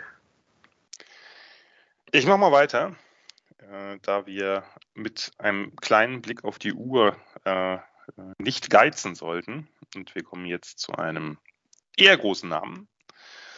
Ahmad Source Gardner von Cincinnati, ein Junior, 6,399, 33,5 Arme, also Groß- und Tentakelarme, 441 gelaufen. Ja, Source Gardner, äh, mein kleines persönliches Projekt, ein Three-Star-Recruit aus Detroit. Kein besonders hoher, nicht unter den ersten 1500 bestgerankten des Jahrgangs, hat sich für Cincinnati entschieden.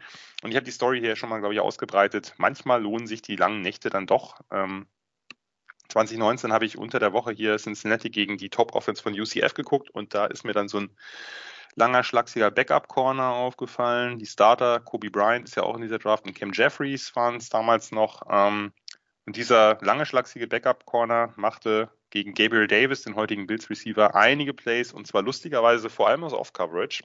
Denn der damalige DC der Cincinnati Bearcats und heutige Notre Dame Head Coach Marcus Freeman hatte das extra für diesen Gegner implementiert, auf Off zu setzen habe eine Notiz gemacht, habe am nächsten Tag gleich einen Blog-Eintrag dazu geschrieben und seitdem etwas auf Gardner geachtet. Ich fand den im ersten Jahr spannend, aber habe natürlich keine Ahnung gehabt, was da mal draus werden sollte oder könnte.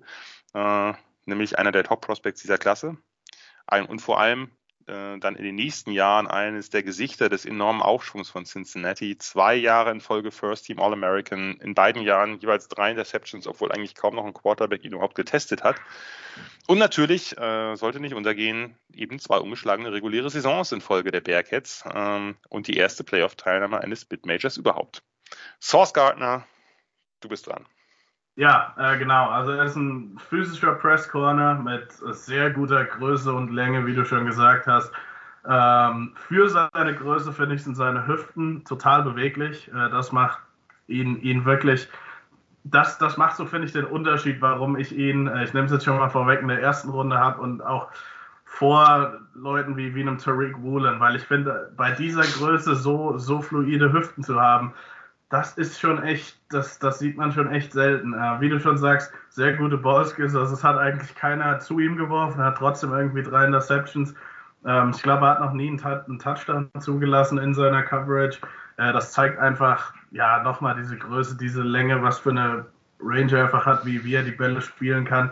In Press Coverage hat er die Physis, um äh, Receiver zu, zu rerouten. Er hat die Athletik, um mit denen äh, vertikal ähm, zu, zu laufen, zumindest mit den meisten. Ähm, ich fand auch seine Testing-Zahlen waren ordentlich bis sehr gut. Ähm, nochmal, man muss immer die Größe mit, mit, mit in Betracht nehmen. Ähm, hatte so ein bisschen das Symptom, dass er, oder ja, die, die, die Angewohnheit eher, dass er, dass er immer zu grabby war, so zu viel gehalten hat teilweise ein bisschen zu physisch war. Das finde ich, hat er aber, je mehr er gespielt hat, eigentlich immer weniger gemacht. Ähm, und er ist für mich so der Typ, wenn man wirklich in der NFL, also so zum Beispiel JC Horn, wenn man eben einen, wenn man eben sagt als Team, wir finden Press Coverage ist das allerwichtigste, ist die wichtigste Coverage, weil wenn man wirklich jemanden hat, ähm, der, der das spielen kann, sehen wir das äh, so an, dass man damit die Top Receiver aus dem Spiel nehmen kann. Kann ich mir tatsächlich oder ist, ist das sozusagen das Argument, was ich auch unterschreiben könnte, um zu sagen, Matt Gardner ist der beste Cornerback in der Klasse?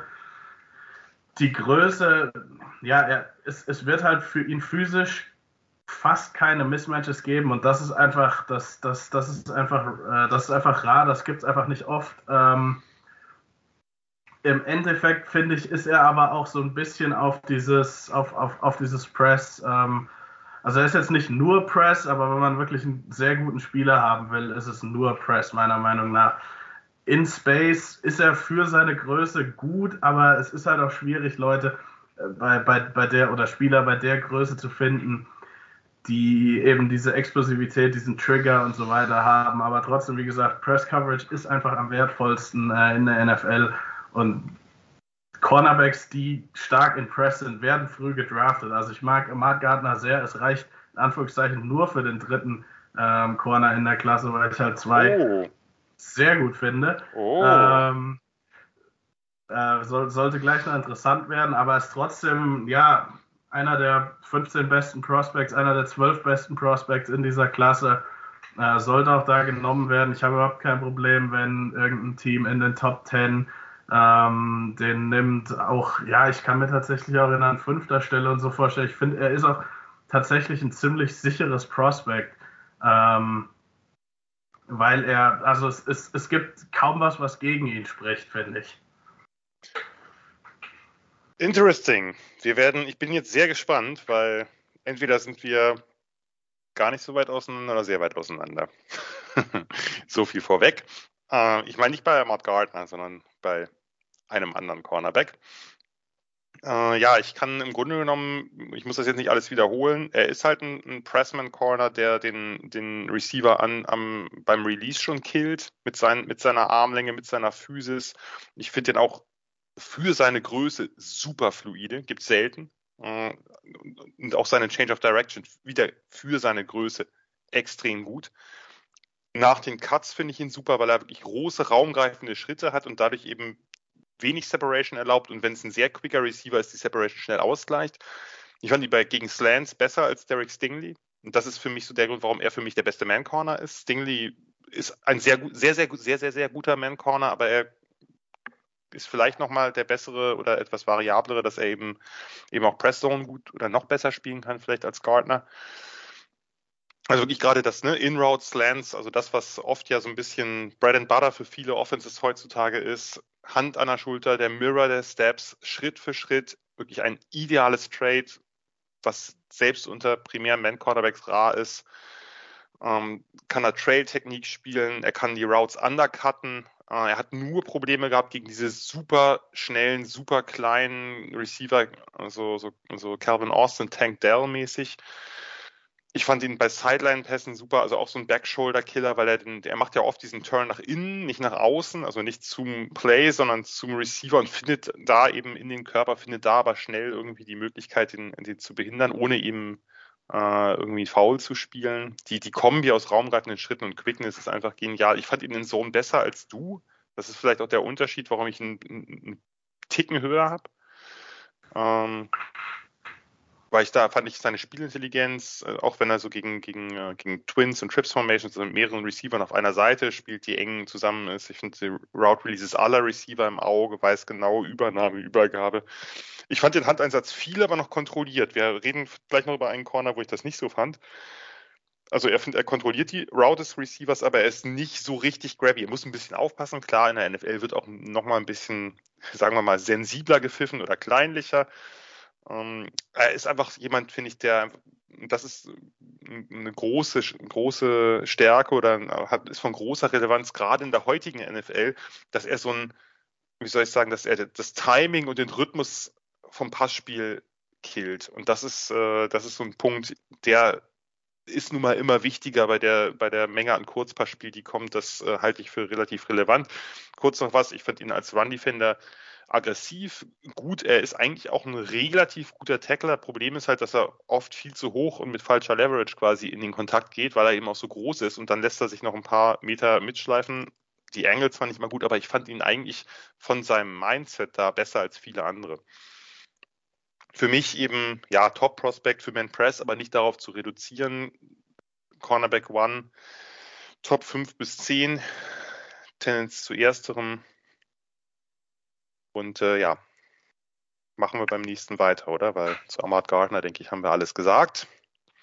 Zumindest was, ja, auf jeden Fall. Ähm, also ich, ich finde, so unterschiedlich sehen wir ihn gar nicht. Ähm, weil wie, Nee. wie, wie gesagt, also ich kann auch den, ich, ich kann mich genauso gut, also die, die drei, die ich oben habe, die sind so nah eng beieinander, da kommt es wirklich fast dann auf, auf, auf Scheme-Fit an und ähm, ich kann ihn sehr gut oder ich, ich kann ihn gut auch als ersten Cornerback vom Board sehen, hätte ich überhaupt keine Probleme mit. Also ich will nicht, dass das so klingt, dass ich irgendwie Das- ähm, nur, äh, nur weil es halt jetzt. Das ist auch nicht so, macht, das ist nicht halt so einfach, rübergekommen, Lorenz. ja. Okay, gut. Ganz, ganz gut. sicher nicht. Äh, ich finde, ich, ich muss so ein bisschen schmunzeln, weil äh, 90 bis 95 Prozent der Leute reden von zwei Top Corners und ich würde in der Tat sagen, es gibt zweieinhalb bis drei und du offensichtlich auch. Und von Ja, daher, von daher wird das spannend. Werden wir, jetzt in den nächsten paar Minuten rausfinden. Das werden wir in den nächsten paar Minuten rausfinden. Wir machen mit dem nächsten Spieler weiter. Der nächste Spieler ist Keir Elam von Florida, ein Junior. Keir Elam, 6 foot one and, äh, and a half, 191 Pounds, 30,7 Achtel Arme. 4,39er 40 gelaufen, also sehr schnell. Äh, also groß, schnell, Armlänge eher so im unterdurchschnittlichen Bereich. Äh, Kair Elam, ein High Forster Cornerback aus North Palm Beach, natürlich Florida. Wir reden von Palmen, natürlich ist es Florida. Hat sich für die Florida Gators entschieden, hat NFL Bloodlines, der Vater Abram Elam und der Onkel Matt Elam, beide Safeties, äh, haben bei den NFL gespielt. Matt Elam auch bei den Gators, späterer First-Round-Pick der Ravens, hat sich nicht so ganz ausgezahlt, um es vorsichtig zu formulieren. Keir Elam, schon als Freshman 2019 in der SEC gestartet, einige gute Ansätze gezeigt, 2020 dann der Aufstieg zu einem kleinen Star, äh, 13 Pass-Breakups, 2 Deceptions, First Team All-SEC. 2021 statistisch ein kleiner Rückschritt und eine Knieverletzung, die seine Saison verkürzte, ähm, hat dann aber, was ich, äh, wo er bei mir Pluspunkte gesammelt hat, die sich hier nicht niederschlagen, ähm, sich entschieden, in dem relativ unwichtigen Bowl gegen äh, UCF äh, anzutreten, obwohl er das äh, eigentlich schon klar war, dass er deklärt. Ähm, fand ich irgendwie witzig oder weiß ich auch nicht. Keir Elam ist ein großer, physischer, aggressiver Corner, wurde variabel eingesetzt, Man und Press, genauso wie Bale und Off, also hat äh, wirklich sehr, sehr viel gespielt. Ähm, ja, äh, arbeitet sehr viel mit seinen Armen, äh, ab dem Release, oft ein langer Arm, oft die Jams am Gegner, kontrolliert ihn und die Route. Der Arm ist immer dabei. Ähm, in Press lässt er die Receiver teilweise kaum auf die Route, manchmal an der Grenze des Erlaubten oder drüber. Ich fand ihn grundsätzlich in Press gut, geduldig an der Line of Scrimmage, er öffnet die Hüften nicht zu früh, aber er gibt zu viel Raumpreis. Er, er, er gibt zu viel Raumpreis auf den, auf den nächsten Yards. Äh, die, die, das, den Turn finde ich etwas spät oder das Timing, die Breaks nach vorne sind etwas spät, wenn er aus Off spielt. Bei den Cuts oder am Breakpoint, wo der Receiver halt sich dann für seine Route entscheidet, für seinen Cut nach innen, außen, geradeaus, schräg nach vorne oder was auch immer, ist Elam meiner Meinung nach zu grabby, egal ob es nötig ist oder nicht. Es ist nicht, steht nicht immer falsch, aber er ist sehr, sehr grabby, hat, finde ich, viel Penalty gefahren, viele oder einige Penalties kassiert, ähm, werden noch mehr in der NFL.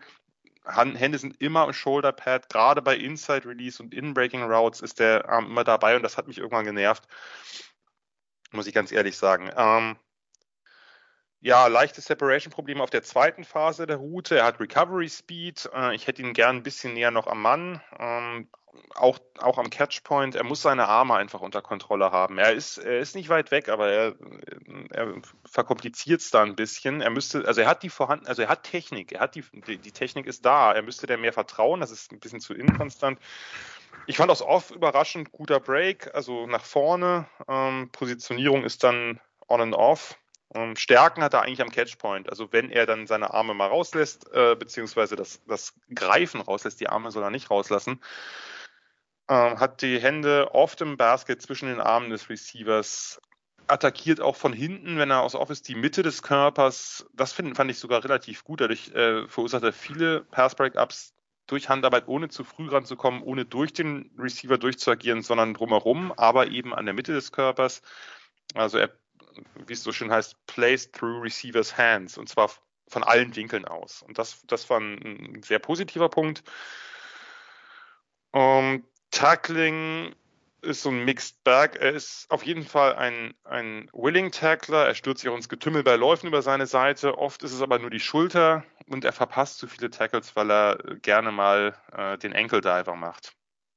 Äh, zusammengefasst, Keir Elam etwas weniger ausgereift, als ich das erwartet hätte. Ich bin nicht sicher, inwieweit sich sein Spielstil sofort auf die NFL übertragen lässt. Ich habe ihn in der zweiten Runde, äh, aber nicht höher. Ja, ich, also was ich tatsächlich anders sehe als du, ist, dass ähm, also einmal seine, seine Physis und seine Grabbiness, nenne ich es jetzt mal, an in der Route, also nach, den, nach, nach dem Release, hat mich auch total genervt und da hat es mich dann immer ein bisschen gewundert, weil ich habe das an der Line of Scrimmage, fand ich manchmal, hatte er Möglichkeiten, da auch mal einen Punch zu setzen, auch mal seine, seine Größe auszuspielen irgendwie äh, wo, wo, wo er es dann nicht so gemacht hat. Das ging so ein bisschen einher mit teilweise so typisch Florida Gators die letzten zwei Jahre, ähm, wo mir de, die, die Willingness und so in, in, in der Run-Defense nicht so richtig gefallen hat. Ich fand ihn tatsächlich auch in, in, in der Zone ganz gut. Also da hat er für mich gute Augen und Instinkte gezeigt, ähm, findet da auch den Ball ähm, oder spielt, spielt auch den Ball in der Zone ganz gut. Ähm, ja, ich, ich, ich finde, was ihn auch auszeichnet, sind diese ganz niedrigen Hüften äh, und wie weit er dann nach, nach vorne lehnt, irgendwie dieser ganz aggressive Stil zumindest, ähm, zu dem er dann manchmal nicht so ganz ähm, mit, mit, mit seiner Spielweise dann, so, so wie er aussieht, also er spielt dann nicht immer ganz so. Ich habe ihn auch in der zweiten Runde. Ich finde, er ist in so einer Cover 3 Defense auch ein gutes, ein gutes Fit. Ähm, ich würde halt wirklich gerne sehen, dass er seine Größe mit noch mehr Physis, mehr Physis an der Line of Scrimmage, weniger Physis, sonst überall so ein bisschen dieses Florida, dieses, ja, ich, ich, ich weiß jetzt nicht, wie viel man da auf Coaching schieben kann, aber das wird auf jeden Fall ein Step für ihn sein, einfach in der NFL mehr, einfach genauer zu sein, konstanter zu sein, das sehe ich genauso. Ähm, ja, denke aber trotzdem, dass er eben auch die Anlagen hat, um in Press zu spielen. Ich finde, er macht viele Sachen in, in Zone gut und hat, hat deswegen halt auch eine, eine, eine weite Range von, von Teams, die, die in ihm interessiert sein könnten ähm, oder vielleicht auch werden. Ähm, also ich mag ihn auch, aber so ein bisschen lässt er immer zu wünschen übrig. Deswegen halt auch nur so in der Mitte der zweiten Runde ganz kurz nur als Ergänzung, ich habe die Zone gar nicht groß erwähnt, also nur in, in Off, dass er gute Breaks hat, das habe ich jetzt rausgelassen. Ich, ich habe sehr viele Notizen hier, ich habe mich dann auf einige Teile, also das sehe ich genauso. Ich finde, er hat einen guten Blick in Zone. Er hat auch bei, wenn er, wenn er, wenn er den Zone Drop macht, immer ne, den Blick, also selbst wenn er mit seinem Receiver mitgeht, wenn er irgendwie tiefe Zone hat, hat er immer auch den Blick auf die Flat, auf Underneath gerichtet, also ein gutes Spacing. Football IQ finde ich durchaus erkennbar ja. Gibt ein paar, in der Off hat mir ein paar Mal nicht gefallen. Bei Deep Balls ist er dann zu flatfooted, dann kriegt er, kommt der Receiver vorbei und stackt ihn und dann öffnet er die Hüften zu spät. Er hat ein bisschen fehlende Antizipation, aber er hat dann dazu den Recovery Speed und ja eben auch die Qualitäten am Catchpoint. Das ist ja kein untalentierter Spieler. Wir reden jetzt hier von einem Second Rounder, den wir beide haben. Ne? Das sollte man, sollte man sagen. Nur weil einige den in der, in der Late First haben, heißt das ja nicht, dass wir den jetzt äh, hier bashen wollen. Das, äh, das äh, denke ich, tun wir beide nicht es ist ein, es ist ein spannender Prospekt und ich denke, der hat ein Ceiling, auch weil er eben, weil er eben scheme diverse ist. Ne? Also den kann, ich glaube auch, dass man den äh, in, einer, in, einer, sehr kreativen Defense, die eben mit verschiedenen Konzepten arbeitet, dass man den dazu entwickeln kann, mehr als solider Starter zu werden, sonst würde ich den auch nicht in, der, in dem Bereich ziehen. Er braucht vielleicht nur noch ein bisschen und er muss halt disziplinierter und konstanter werden. Ja, soll ich dann mal? Äh, ja, den nächsten Spieler vorstellen. Du darfst dann anfangen und jetzt äh, ist die Überraschung natürlich ein bisschen dahin. Äh, die Rede ist von Andrew Booth von Clemson, ein Junior, 6'0, 194, äh, 31,5 Arme, nicht getestet, äh, ähm, war auch verletzt. Ein Five-Star Cornerback Recruit aus Lawrenceville, Georgia. Und bei Lawrenceville ist es äh, irgendwie klar, dass er dann zum Team von Trevor Lawrence gegangen ist, zu den Clemson Tigers eben. Uh, Booth, ein 2019 selten genutzter Backup, 2020 Part-Time-Starter mit einigen echten Highlight-Plays, muss man dazu sagen. Uh, äh, 2021 dann das erste Jahr wirklich regulärer Starter und gleich First Team All-ACC mit drei Picks und uh, acht Pass-Breakups in einer ja immer noch sehr starken Tigers-Defense. Das sollte man nicht unterschlagen. Das ist nur etwas untergegangen bei deren ziemlich anämischer Offense. Andrew Booth, du bist dran. Ja, äh, Andrew Booth ist ein absoluter Ausnahmeathlet in Sachen Explosivität und Körperkontrolle. Also wirklich in meinen paar Jahren, äh, in denen ich das mache, habe ich wenige Spieler gesehen, egal, also völlig unabhängig von welcher Position, ähm, die wirklich, also es, es, es sieht so aus, als, als hätte der, der Andrew Booth so ähm, Federn an den Schuhen teilweise. Ja. Ähm, wie schnell er einfach triggern kann, wie er durch die Luft fliegt. Also es gibt da einen Passbreak, aber ich glaube, das ist gegen Miami. Ja, ähm, unglaublich. Wo er, also ich muss das irgendwann mal abfilmen, habe dann die Yards, ist er glaube ich sechs, sieben Yards in der Luft, also es ist Wahnsinn. Ähm, Und man dachte vorher, dass er so ein bisschen außer Balance gerät. Ja, tut aber, er. Also er, er verliert, also er verliert eigentlich jeder normale Mensch legt sich da achtkantig hin oder auch fast 99 Prozent der College Football Corner. Ja. Und irgendwie bleibt Andrew Booth äh, einmal, dass er nicht hinfällt und dann, man denkt vielleicht, wenn man es jetzt in ganz langsamer Slow Motion spielt, okay, wenigstens ist er dann noch in Position, vielleicht das Tackle zu retten. Nein, dann hebt der Junge noch ab und macht von einem Receiver, der zwei Yards eigentlich schon an ihm vorbei ist, ähm, oder vielleicht auch ein Yard, ich will jetzt nicht zu arg übertreiben, aber es ist ein Wahnsinnsplay. Er steht, senkrecht, äh, er steht waagerecht in der Luft. Ich habe äh, das auch irgendwo auf, ja, ich habe das ich auch, irgendwo ich auf Twitter. Also wenn ihr einfach mal mir Andrew Booth eingeht, das ist wirklich absolut sehenswert, um ein bisschen Werbung in eigener Sache hab ich, zu machen. Habe ich auch gleich ein GIF von gemacht für meinen Blog dann, für den Cornerback-Artikel. Also das ist eines also, der krassesten Plays überhaupt in den letzten Jahren von, von einem Cornerback. Genau, eines der absoluten Wahnsinn-Special ähm, einmal im Jahr irgendwie, ihr, ihr, ihr, ihr versteht, ähm, ähnliche Plays dann auch gegen Pittsburgh gehabt, eine Interception. Ich, ich, ich will es jetzt nicht alle hatten, einen, einen Pick mit einer Hand gehabt, glaube ich, gegen Virginia. Ja. Also Wahnsinns, ja genau, gebt, gebt einfach mal Andrew Booth Highlights ein. Ähm, da sind Plays dabei, da werdet ihr verstehen, warum ich den einen Ausnahmeathleten nenne.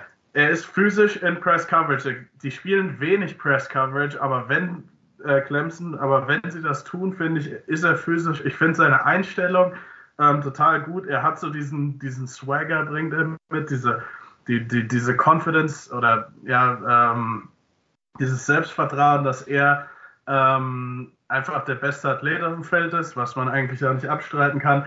Und dass er eben, er, er nutzt seine Länge, er nutzt seine Physis ähm, in den paar Malen, in, in, in den Clemson eben Press spielt, waren es eigentlich viel zu wenig, wenn man dadurch, dass man so einen Spieler hat. So, gehen wir rüber zu den Negativen. Ähm, also Andrew Booth macht technisch Fehler, eindeutig. Wir haben das eben angesprochen mit dem, ähm, er, er, verliert eigentlich seine Balance, er macht falsche Schritte, er ist nur eben so athletisch, dass er das im College immer wieder wettmachen kann. Also er macht einen falschen Schritt und hat dann eben nochmal diese, diese, ja, diese absolute Explosivität, um den dann mit dem nächsten Schritt irgendwie wieder wettzumachen. Das wird in der NFL auf lange Sicht nicht funktionieren. Äh, das räume ich auch ein. Ich finde, seine Wahrnehmung in, in Zone Coverage ist teilweise nicht konstant. Teilweise sind da so Plays dabei, wo man sagt, Junge, was machst du denn? Ähm, trotzdem aber, um das Ganze zusammen zu. Achso, äh, Run, Run, die, Run Defense muss man noch mit rein. Ja, unbedingt. Die unbedingt. ist auch, ähm, finde ich, nach Lonte Taylor ähm, ähm, der, der, der zweitbeste in dieser Klasse. Also eigentlich noch konstanter als Taylor. Ähm, mit seinem yes. Tackling ist er super. Also, ja, ne, ist, wenn Taylor für mich da eine, eine, eine Eins mit bisschen Potenzial ist, ist äh, Andrew Booth eine eine, eine, eine, 1, eine 1B irgendwie, der halt ein bisschen solider ist. Ähm, ja, einer der besten Tackling-Cornerbacks auch so. Ich habe ihn in der ersten Runde. Er ist mein Lieblings-Cornerback oder er ist mein erster Cornerback im Draft. Ich sehe ein, dass er technische Schwierigkeiten hat oder technische Probleme hat. Ähm, und ich würde auch nicht äh, vorhersagen oder denken, dass er als Rookie der beste Cornerback dieser Klasse sein wird. Da würde ich eher einen, einen Source Gardner, eher einen Derek Stingley, wenn die vielleicht gesund sind. Aber ich finde, er hat so riesiges Potenzial und er ist jetzt schon so gut, obwohl er eigentlich noch so, so viele Dinge, die man auch eigentlich erlernen kann, gerade wenn man so ein guter Athlet ist, ähm, hat. Ich finde, seine Einstellung passt dazu, ähm, dass er halt das Potenzial dazu hat, ähm, einer der Top 3, 4 besten Corner in der NFL zu sein und auch einfach, weil ich so einen Athleten oder diese Art von Athletik einfach ähm, eigentlich noch nicht gesehen habe in meinen paar Jahren, den ich äh, den, den Draft Scout, in den ich Cornerback Scout. Der macht halt einfach Plays, die sind halt einfach anders. Also die sieht man so nicht und das ist und eigentlich ist das auch sind das nicht nur die Highlights, sondern eben wie ich meine, wie er seine Fehler auch wieder wettmacht. Ähm, ja, da klappt einem die, die, die, die Kinnlade runter. Also es, ich, ich, ich merke oder ich weiß, dass da ein leichtes, dass, dass es mit ihm auch ein, ein ähm, dass es ein Risiko ist. Aber ich finde, er, er macht genug Sachen oder, oder, oder er hat genug Dinge, die für ihn sprechen, mit dieser besonderen Athletik, mit der tollen Einstellung, die er hat, der super Run-Defense. Ähm, ja, dass er meiner Meinung nach, wenn man die Karrieren von allen Cornern in dieser Klasse zusammennimmt, kann, kann ich oder projecte ich halt, dass das seiner langfristig am besten sein wird. Vielleicht nicht als Rookie. Ach, Lorenz, das ärgert mich. Warum? Ich dachte, ja, weil ich dachte, ich könnte dich mit so einem, mit so einem Top 10 Grade von Booth irgendwie schocken und dann hast du ihn als Cornerback 1 und wir sind die ganze Zeit nicht so recht auseinander, immer nur so marginal, ändert sich gleich noch, aber äh, ja, äh, ich kann mich dir nur anschließen. Ich glaube, also ich, ich muss sagen, ich finde den, also äh, der hat einfach ja Erfahrung, nicht viel Erfahrung, aber in dieser Zeit, die er gespielt hat, da finde ich sehr viel Erfahrung, einfach diese Brand Venables Defense mit unterschiedlichen Coverages und in 2020 haben sie ja ein bisschen mehr Pressman und Bump and Run gespielt, dass er so viel off gespielt hat, auch sehr oft ja sehr off. Das ist ja vor allem eben ein, ein Produkt des letzten Jahres gewesen. Und dieser, äh, sozusagen, denn Venables spielt ja dann immer doch sehr den Stärken des Teams entsprechend. Da muss der Cornerback notfalls einfach einen sauren Apfel beißen und kann nicht irgendwie vorne stehen. Ich glaube, dass er beides kann, genau wie du. Einfach weil er, ich finde ihn, ich finde ihn technisch, ich muss sagen, sogar noch besser als du. Also ich finde, er ist ein ästhetischer, sehr fluider Mover mit, einem tiefen, sauberen Pedal, der schnell, der auch schnell Tiefe in diese, in den Pedal kriegt, also schnell Raum äh, covert auch wenn er mit den in Zone ist, wenn er mit den Augen beim Quarterback oder Play ist. Ich habe den eher den Eindruck, das ist ein Erfahrungsproblem. Also, dass er wirklich noch äh, ein bisschen mehr Antizipation, dass es daran mangelt und nicht so sehr wirklich. Also, ich finde ihn echt auch schon recht weit dafür, dass er so unerfahren ist eigentlich. Kann ich, also, da, kann ich, kann ich da kurz reingrätschen? Also ja, natürlich. ist auch eher ein, eher ein Problem ähm, in, in Sachen Augen, in, in, in Sachen die, dieser, dieser ähm, Reactive Quickness, die ich, die ich eben benannt habe. Also ja es, es, vielleicht, vielleicht habe ich das oder wahrscheinlich habe ich das falsch ausgedrückt. Also er, er kann. Oder ich sein, falsch verstanden. Er, er, er kann, er, also er kann seine, er, kann das technisch von dem Footwork. Ähm, er, macht aber Fehler in, in, ja. in, seiner Technik, wenn das Sinn macht. Und das kommt halt eher äh, vom, vom Spielverständnis, von seinen, von seinen Augen nochmal, von seiner, ähm, von seinen Reaktionen. Genau, nee. Ähm, aber genau diese Augen finde ich in anderen Plays auch schon ziemlich gut. Also das ist einfach eine Frage auch von Konstanz, denke ich. Ja. Also weil er hat ja, ne, also das zum Beispiel die Breaks aus Off, da ist er manchmal zu viel am Spekulieren. Da müsste er noch enger am Mann sein. Da ist manchmal nicht, ist er ein bisschen zögerlich, wann er jetzt wirklich den, den, den Planfoot raus, reinhauen soll und nach vorne schießt. Äh, aber ich, also es gibt solche und solche Plays, äh, aber ich finde ihn wirklich auch, die, also auch in Man ist er eng, ist er, also hat er manchmal auch sehr, sehr viel Kontakt, sehr physisch und öffnet vielleicht die Hüften auch manchmal noch ein bisschen zu früh, weil er ein bisschen ungeduldig ist. Aber auch da ist so viel Potenzial da. Also in allen verschiedenen Coverages. Äh, in, in, in Soft Press, wenn er dann eben eins, ein zwei Yards Cushion hat, ist er, finde ich, relativ diszipliniert auch schon bei, bei, bei den Releases, Release Fakes, bei Stutter Steps, bei Delayed Steps. Also das, ich, ich finde den, ich den erstaunlich weit dafür, dass er eigentlich nicht so weit sein dürfte. Und ich finde, wie gesagt, in, in Zone Coverage auch, also ist er auch eigentlich diszipliniert, hat er auch, finde ich, er, er hat Plays, wo er wirklich eine sehr, sehr gute Field Vision auch hat. Das heißt, es geht wirklich auch ein bisschen einfach um Konstanzfragen. Äh, also bei, bei Misdirection Plays hat er eine gute Antizipation öfter. Da gab es ein paar Plays, die mir richtig gut gefallen haben. Und dazu kommt eben, ne, wir müssen jetzt nicht nochmal drüber reden, aber diese unglaubliche Körperkontrolle am Catchpoint. Ne? Und das andere, den anderen Punkt, den ich mal stark machen will, bei der Run-Defense, die mir in der Tat besser als bei Alonte Taylor gefällt, dass er so ein krasser Screenbuster ist. Auch da gibt es ja so ein paar richtig, richtig gute Highlight-Plays, ne, wo er wirklich den Screen riecht, den Receiver-Screen, aus-off und in den in den äh, Vorblocker, in den designierten Vorblocker reinschießt und am besten gleich auch noch den, äh, den Receiver tackelt oder so. Das ist also da fand ich, da gibt's auch ein paar richtig gute Dinger, die werde ich auch, die habe ich auch schon als GIFs, die werde ich dann irgendwann demnächst auch auf meinem Blog posten, weil das, ähm, das lohnt sich. Also die, die Highlights von äh, von Booth ist so ein bisschen äh, quasi die, also ganz anders als die Highlights von Stingley, aber da sind schon echt echte Kracher dabei. Von daher für mich eben zusammengefasst ein super fluider Mover mit tollem Footwork, sehr guten, teils spektakulären Ballskills, so Körper, unglaublicher Körperkontrolle und einem guten Mindset gegen den Lauf. Für mich ein monsterhohes Upside, also da bin ich ganz bei dir, kratzt halt bei mir an den Top Ten. Von jo. daher langweilig, Lorenz. Aber ja, jetzt wird es. Kann sich ändern. Jetzt wird es unlangweilig. Ähm, denn es ist ein Spieler drin, so wie ich bei dir mit Alonte Taylor wusste, dass wir da unterschiedlich sind, werden wir hier unterschiedlich sein. Ähm, den stelle ich vor. Den letzten Spieler, wir müssen auch gucken mit der Zeit, aber ich werde es schneller machen. Die Rede ist von Jalen Armour Davis von Alabama, ein Redshirt Junior, 6'197, 30,7 Achtel Arme, also nicht übermäßig lange Arme, ist eine 4,39 gelaufen, äh, ein Word von 34,5, also das eher so im äh, oberen oder durchschnittlichen Bereich. Äh, ein Forster Cornerback äh, Recruiters Mobile, Alabama. Nochmal die Frage, kennst du, oder? Und äh, ja, Armour Davis, ähm, im ersten Jahr bei Alabama Knieverletzung Redshirt, dann zwei Jahre selten genutzter Backup mit nur wenig Einsatzzeit, also ungewöhnlich eigentlich für einen Forster.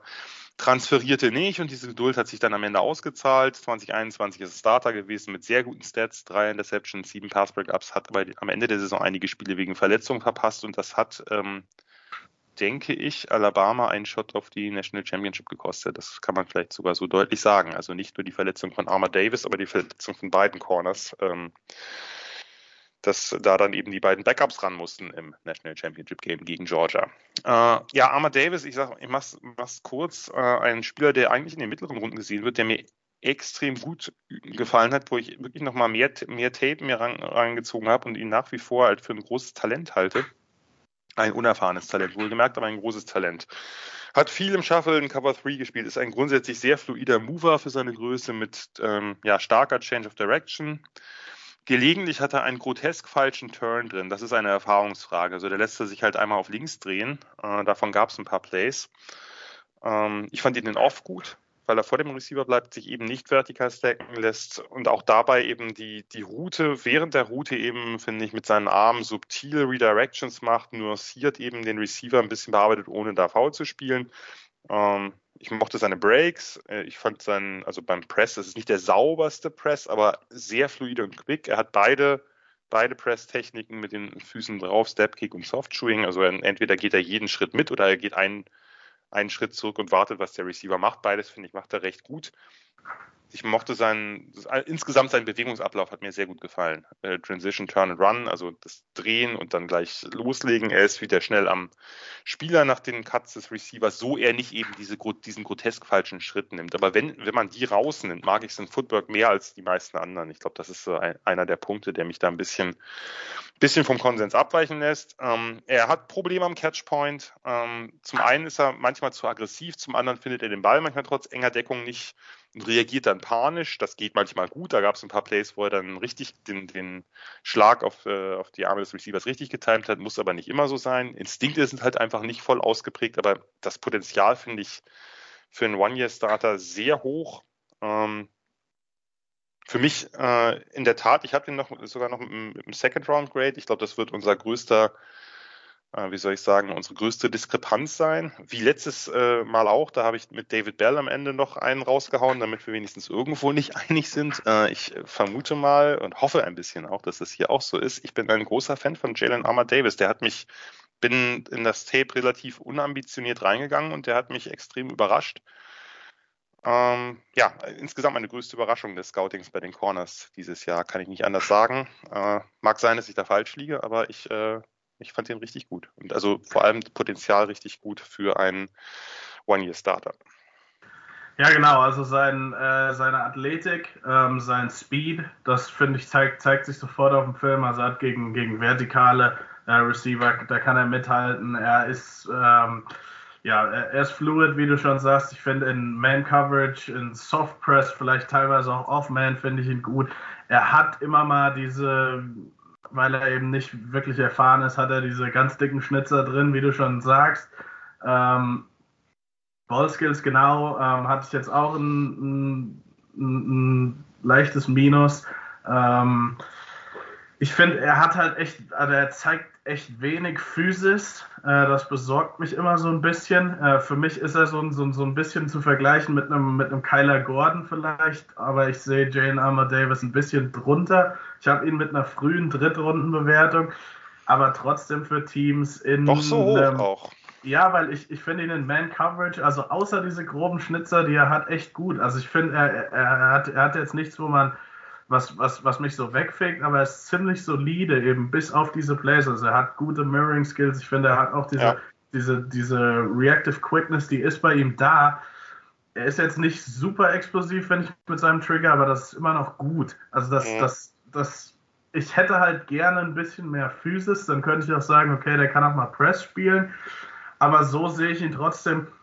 Am liebsten würde ich ihm ja ähm, äh, als, als Rookie mal überhaupt nicht aufstellen. Das wird als Drittrunden-Pick nicht passieren. Also irgendwann wird man dann nochmal ins kalte Wasser geworfen, aber ich sehe ihn trotzdem langfristig. Also langfristig heißt für mich zweites, drittes, viertes Jahr als einen guten, äh, als, als, als einen CB2 in einem, also einen, einen zweiten Corner in einem, in einem äh, Man-Coverage-Scheme. Ich finde, er kann auch ein bisschen Zone, da muss er aber noch, also er hat die Anlagen dafür. Ich finde, da fand ich aber auch, ähm, in, in teilweise nicht, äh, da, da, fand ich, hat die, die Konstanz teilweise noch mehr gefehlt, weil dann teilweise ähm, Routes weitergegeben hat, die er eigentlich ähm, carryen muss, meiner Meinung nach, so viel, soweit mein Verständnis in der Sabanschen ähm, Defense geht ähm, und, und, und teilweise zu viel tiefer. Ich ähm, ge, zu tief gegangen ist, dadurch, dadurch underneath wieder was offen gelassen hat. Aber er hat viele Anlagen und ich sehe ihn in der Zukunft immer als Starter. Also es hat nicht ganz für die zweite Runde gereicht, aber ja, ich mag ihn eigentlich auch. Vielleicht nicht ganz so wie du, aber ja. Nicht mal hier sind wir eine Runde auseinander. Ich dachte, mit, dass, ich, dass ich dich hier mit dem Second Round Grade irgendwie schocken kann. Du sagst ja, vierte oder so, aber das, nee, das nee, ist langweilig. Vielleicht beim nächsten jetzt bei extra. Äh, genau, wir haben noch, wir haben nicht mehr viel Zeit. Ähm, wir haben jetzt unsere zehn Corners durch. Äh, da waren die Top Corners dabei, da waren unsere persönlichen, sagen wir mal, ähm, Lieblinge oder die, die wir unbedingt noch drin haben wollten, äh, Alonte Taylor und äh, Jalen Armour Davis dabei. Ja, da war eins, das super Hatred Speed Prospect mit, äh, mit Tariq Woolen dabei und ansonsten eben diejenigen, die so Konsens als obere Corners gelten. Einen haben wir noch. Wir sind die ganze Zeit natürlich ähm, wieder nicht auf oder nur so peripher auf Slot Corners eingegangen. Wir überlegen, ob man vielleicht einen Gordon oder einen McDuffie oder notfalls auch einen McCreary dabei hinstellen kann. Einen haben wir noch und zwar ja den spektakulärsten, äh, kann man vielleicht so sagen, spektakulärsten Slot Corner slash den noch viel spektakuläreren Kick-Returner. Die Rede ist von Marcus Jones. Ähm, ich stelle ihn ganz kurz vor und du darfst dann einfach, wir sagen nur mal ein paar Worte dazu, damit wir noch einen Spieler drin haben, jetzt gar nicht so vorgestellt wie die anderen. Marcus Jones, Houston, äh, ein, ein äh, Transfer von Troy, ein Three-Star aus Enterprise, Alabama. Ich finde, das ist allein schon etwas, was man äh, unbedingt erwähnen sollte. 5,874 unter 29er Arme, also ein Mini, Mini, Mini-Corner ähm, mit äh, herausragendem Speed und äh, zwei Jahre in Folge All-American als äh, Return Specialist. Insgesamt hat er neun Returns, sechs Kicks und drei Punt-Return-Touchdowns ähm, in seiner College-Karriere erzielt. Ähm, ja, willst du ein bisschen was zu Marcus Jones und seinem Fit für die NFL als voraussichtlich eben nicht Outside Corner, Surprise, Surprise, sondern als Slot und Nickel-DB berichten? Oder glaubst du, dass auch das nicht gut ausgeht? Ja, Marcus Jones ist ein super College-Spieler erstmal. Ähm, seine instinktiv, die, oder wie instinktiv er ist, seine, wie er teilweise auf, auf Routes triggert, die, die unterschneidet, ähm, explosiv, Speed, ein toller Returner. Ich habe ihn in der vierten Runde. Ähm, ich denke, er kann von Anfang an Kick- und Punt-Returner sein. Er hat die Anlagen dazu, in, ähm, als Nickel in Coverage gut zu sein. Er muss aber besser tackeln ähm, und er muss besser gegen den Run werden. Das war so mein, mein großes Manko. Ähm, und das hält mich auch so ein bisschen davon ab, sozusagen, okay, ich bin all in. Ähm, wird, also, siehst du das auch so? Ich habe ihn noch in der dritten, aber wir sind auch hier wieder nicht weit auseinander. Aber das, aber grade, das Tackling, siehst du das auch so? Das das ja, das Tackling okay. ist das eine Problem. Das andere Problem, was ich wirklich ganz massiv hatte, und zwar nicht nur wegen der Größe, sondern äh, Probleme am Catchpoint. Da finde ich, hat sich, also ich finde, dass sich in, in, seinem sonstigen Spielstil die fehlende Länge, der hat ja sogar mal Press gespielt oder so, das, da hat sie sich nicht so schlimm bemerkbar gemacht wie wirklich da, weil er einfach keine gute äh, Körperpositionierung hat. Weil wenn du schon so klein bist, er, ich hatte manchmal den Eindruck, gerade bei Tiefenbällen, er, er lokalisiert den Ball nicht, äh, er dreht sich nicht zum Ball. Das muss er natürlich extrem viel mehr tun als jeder andere. Und dadurch verliert er wirklich fast jeden engen Rap und äh, gerade tief. Und das hat mich ein bisschen gestört, weil alles, was drunter ist, ne, diese, das Click and Close, dieses Jumping ja. the Route, was du hattest, er ist super twitchy, super quick, mega fluide Hüften, auch ein tolles Footwork, der Burst aus den Breaks, das ist alles da. Aber wenn du am Catchpoint als kleiner Corner musst du da zumindest ein paar Stärken haben, sonst gehst du unter. Das ist halt mein, mein großes Fragezeichen. Der macht aber trotzdem super Spaß. Also super Spaß, ja. Echt, echt, ja. Und ja, für, die, für diejenigen, die jetzt ein bisschen aufs Alter gucken, der ist halt auch nicht mehr der Jüngste. Der wird 24 sein als Rookie. Das ist natürlich dann zumindest für einige, die dann vielleicht so eine Drittelrunde runtergehen aus Prinzip. Weiß ich nicht aber ein Spieler, den man sich angucken sollte, allein wegen seiner, wegen seiner Kick-Returns, das ist natürlich, und, und Punt-Returns, das ist einfach oberspektakulär. Da gab es dieses Ding gegen, gegen SMU in der letzten Saison. SMU war gerankt, 30 Sekunden vor Schluss kickt SMU das Ausgleichsfield Goal. Naja, was macht er? Den Kick-Return einfach zum Touchdown tragen, Game Over. Ähm, sowas äh, sind natürlich Highlights, die dann einen wirklich verzücken können. Willst du noch einen Namen einwerfen? Du hast äh, mir da noch etwas angekündigt aus der, aus der Sorte der ganz späten Prospects, einfach nur, weil du ihn, glaube ich, ein bisschen kennengelernt und begleitet hast, zumindest kurz. Ja, genau. Ähm, Greg Junior von äh, Wachita Baptist äh, war, bei, war beim NFLPA äh, Bowl war da der beste Corner. Ähm, gute Technik in, in Press Coverage. Ich denke mal, er ist ein durchschnittlicher, vielleicht unterdurchschnittlicher Athlet. Ähm, war da beim Senior Bowl, finde ich, war da auch gut. Ähm, ist jetzt nicht der allergrößte, aber er ist kompakt. Ähm, ich denke mal, er ist, also für mich ist er so der, der Day 3 Corner, den ich sehr, sehr gerne hätte als Team. Ähm, und als vielleicht noch kleine lustige Story zum Abschluss dazu, dass er natürlich als einziger oder die, die paar Leute, die von LA nach Mobile geflogen sind. Ähm, nach dem NFLPA Collegiate Bowl war er auch mit ein paar anderen Spielern in meinem Flieger, unter anderem MyJ Sanders. Und ähm, es war dann tatsächlich Greg Jr., der uns zum richtigen Gate geführt hat am Flughafen in Dallas. Ohne ihn hätten wir das nicht geschafft. Ähm, und auch vielleicht ist er deswegen bei mir nochmal eine Drittelrunde höher äh, als sonst. Vollkommen verständlich. Vollkommen verständlich, Lorenz. Ja, das soll es gewesen sein an dieser Stelle. Erstmal bedanke ich mich nochmal ganz, ganz herzlich bei dir für den ganzen Insight, für deine äh, Statements und Einschätzungen, auch wenn ich mir natürlich ein bisschen mehr Kontroverse gewünscht hätte. Aber irgendwie haben wir dieses Jahr, wir haben das die letzten Jahre nicht abgeglichen, aber dieses Jahr zumindest auf den Positionsgruppen doch ähnliche Favoriten. Also nicht nur die Consensus-Leute, sondern haben den ein oder anderen Spieler komischerweise auch schlechter oder besser als der Consensus. Das kommt vor. Äh, manchmal ist es ja auch, äh, manchmal ist es ja auch ganz witzig, dass man dann doch, die Einschätzungen sich dann doch manchmal mehr teilen, als man das vielleicht erwartet. Hast du noch letzte Worte für diesen Podcast? Ansonsten. Ja, äh, erstmal die Frage: Hast du noch letzte Worte, bevor ich jetzt weiterrede? Äh, nee, ja, es hat, es, es hat, also ja, nee, ähm, nee, äh, es, es, hat mir auch wieder Spaß gemacht. Ähm, ich vielleicht haben wir es ja einfach drauf, was äh, Scouting angeht, oder wir liegen halt einfach zusammen falsch. Äh, beim einen oder anderen äh, werden wir dann im Laufe der nächsten Jahre sehen. Äh, wir haben auch in dieser Folge haben wir unsere Notizen vorher nicht verglichen. Ähm, ja, was hat mir Spaß gemacht und ähm, ja, hoffe, dass wir dann in den nächsten Jahren vielleicht doch ein bisschen mehr auseinander liegen. wir können zumindest für dieses Jahr festhalten, wir feiern zusammen oder wir gehen zusammen unter. Das ist ja auch manchmal nicht verkehrt und etwas beruhigend. Ja, äh, wie gesagt, nochmal vielen Dank. Äh, ich ähm, sage mal so, zumindest von meiner Seite aus muss es nicht das letzte Mal gewesen sein, dass wir uns in diesem Rahmen hier sprechen. Die nächste Woche Die nächste Folge gibt es schon schneller als üblich, also nicht schneller als üblich, sondern im gewohnten Rhythmus, aber diese ist ja später entstanden, darum ist der Abstand zwischen dieser und der nächsten etwas geringer. Da wird es um eine andere defensive Position gehen. Ihr seht, ich bin grundsätzlich, das wird die wenigsten hier überraschen, ein Fan von Defense und daher werden die defensiven Positionen auch etwas stärker in den Vordergrund gerückt. Ich bedanke mich bei allen beim Zuhören, nochmal bei Lorenz und Nicola und bis bald. Ciao. You did what you had to do and you won the game. Das waren die Sofa Quarterbacks mit der Extravaganza zur National Football League auf sportradio 360.de. Wenn Sie Fragen, Anmerkungen, Gegenbeispiele haben, schreiben Sie uns entweder auf unserer Facebook-Seite über unseren Twitter-Account at sportradio 360 oder direkt an steilpass at sportradio 360.de. Great job, guys. Und versäumen Sie nicht unsere nächste Big Show jeden Donnerstag neu auf www.sportradio360.de.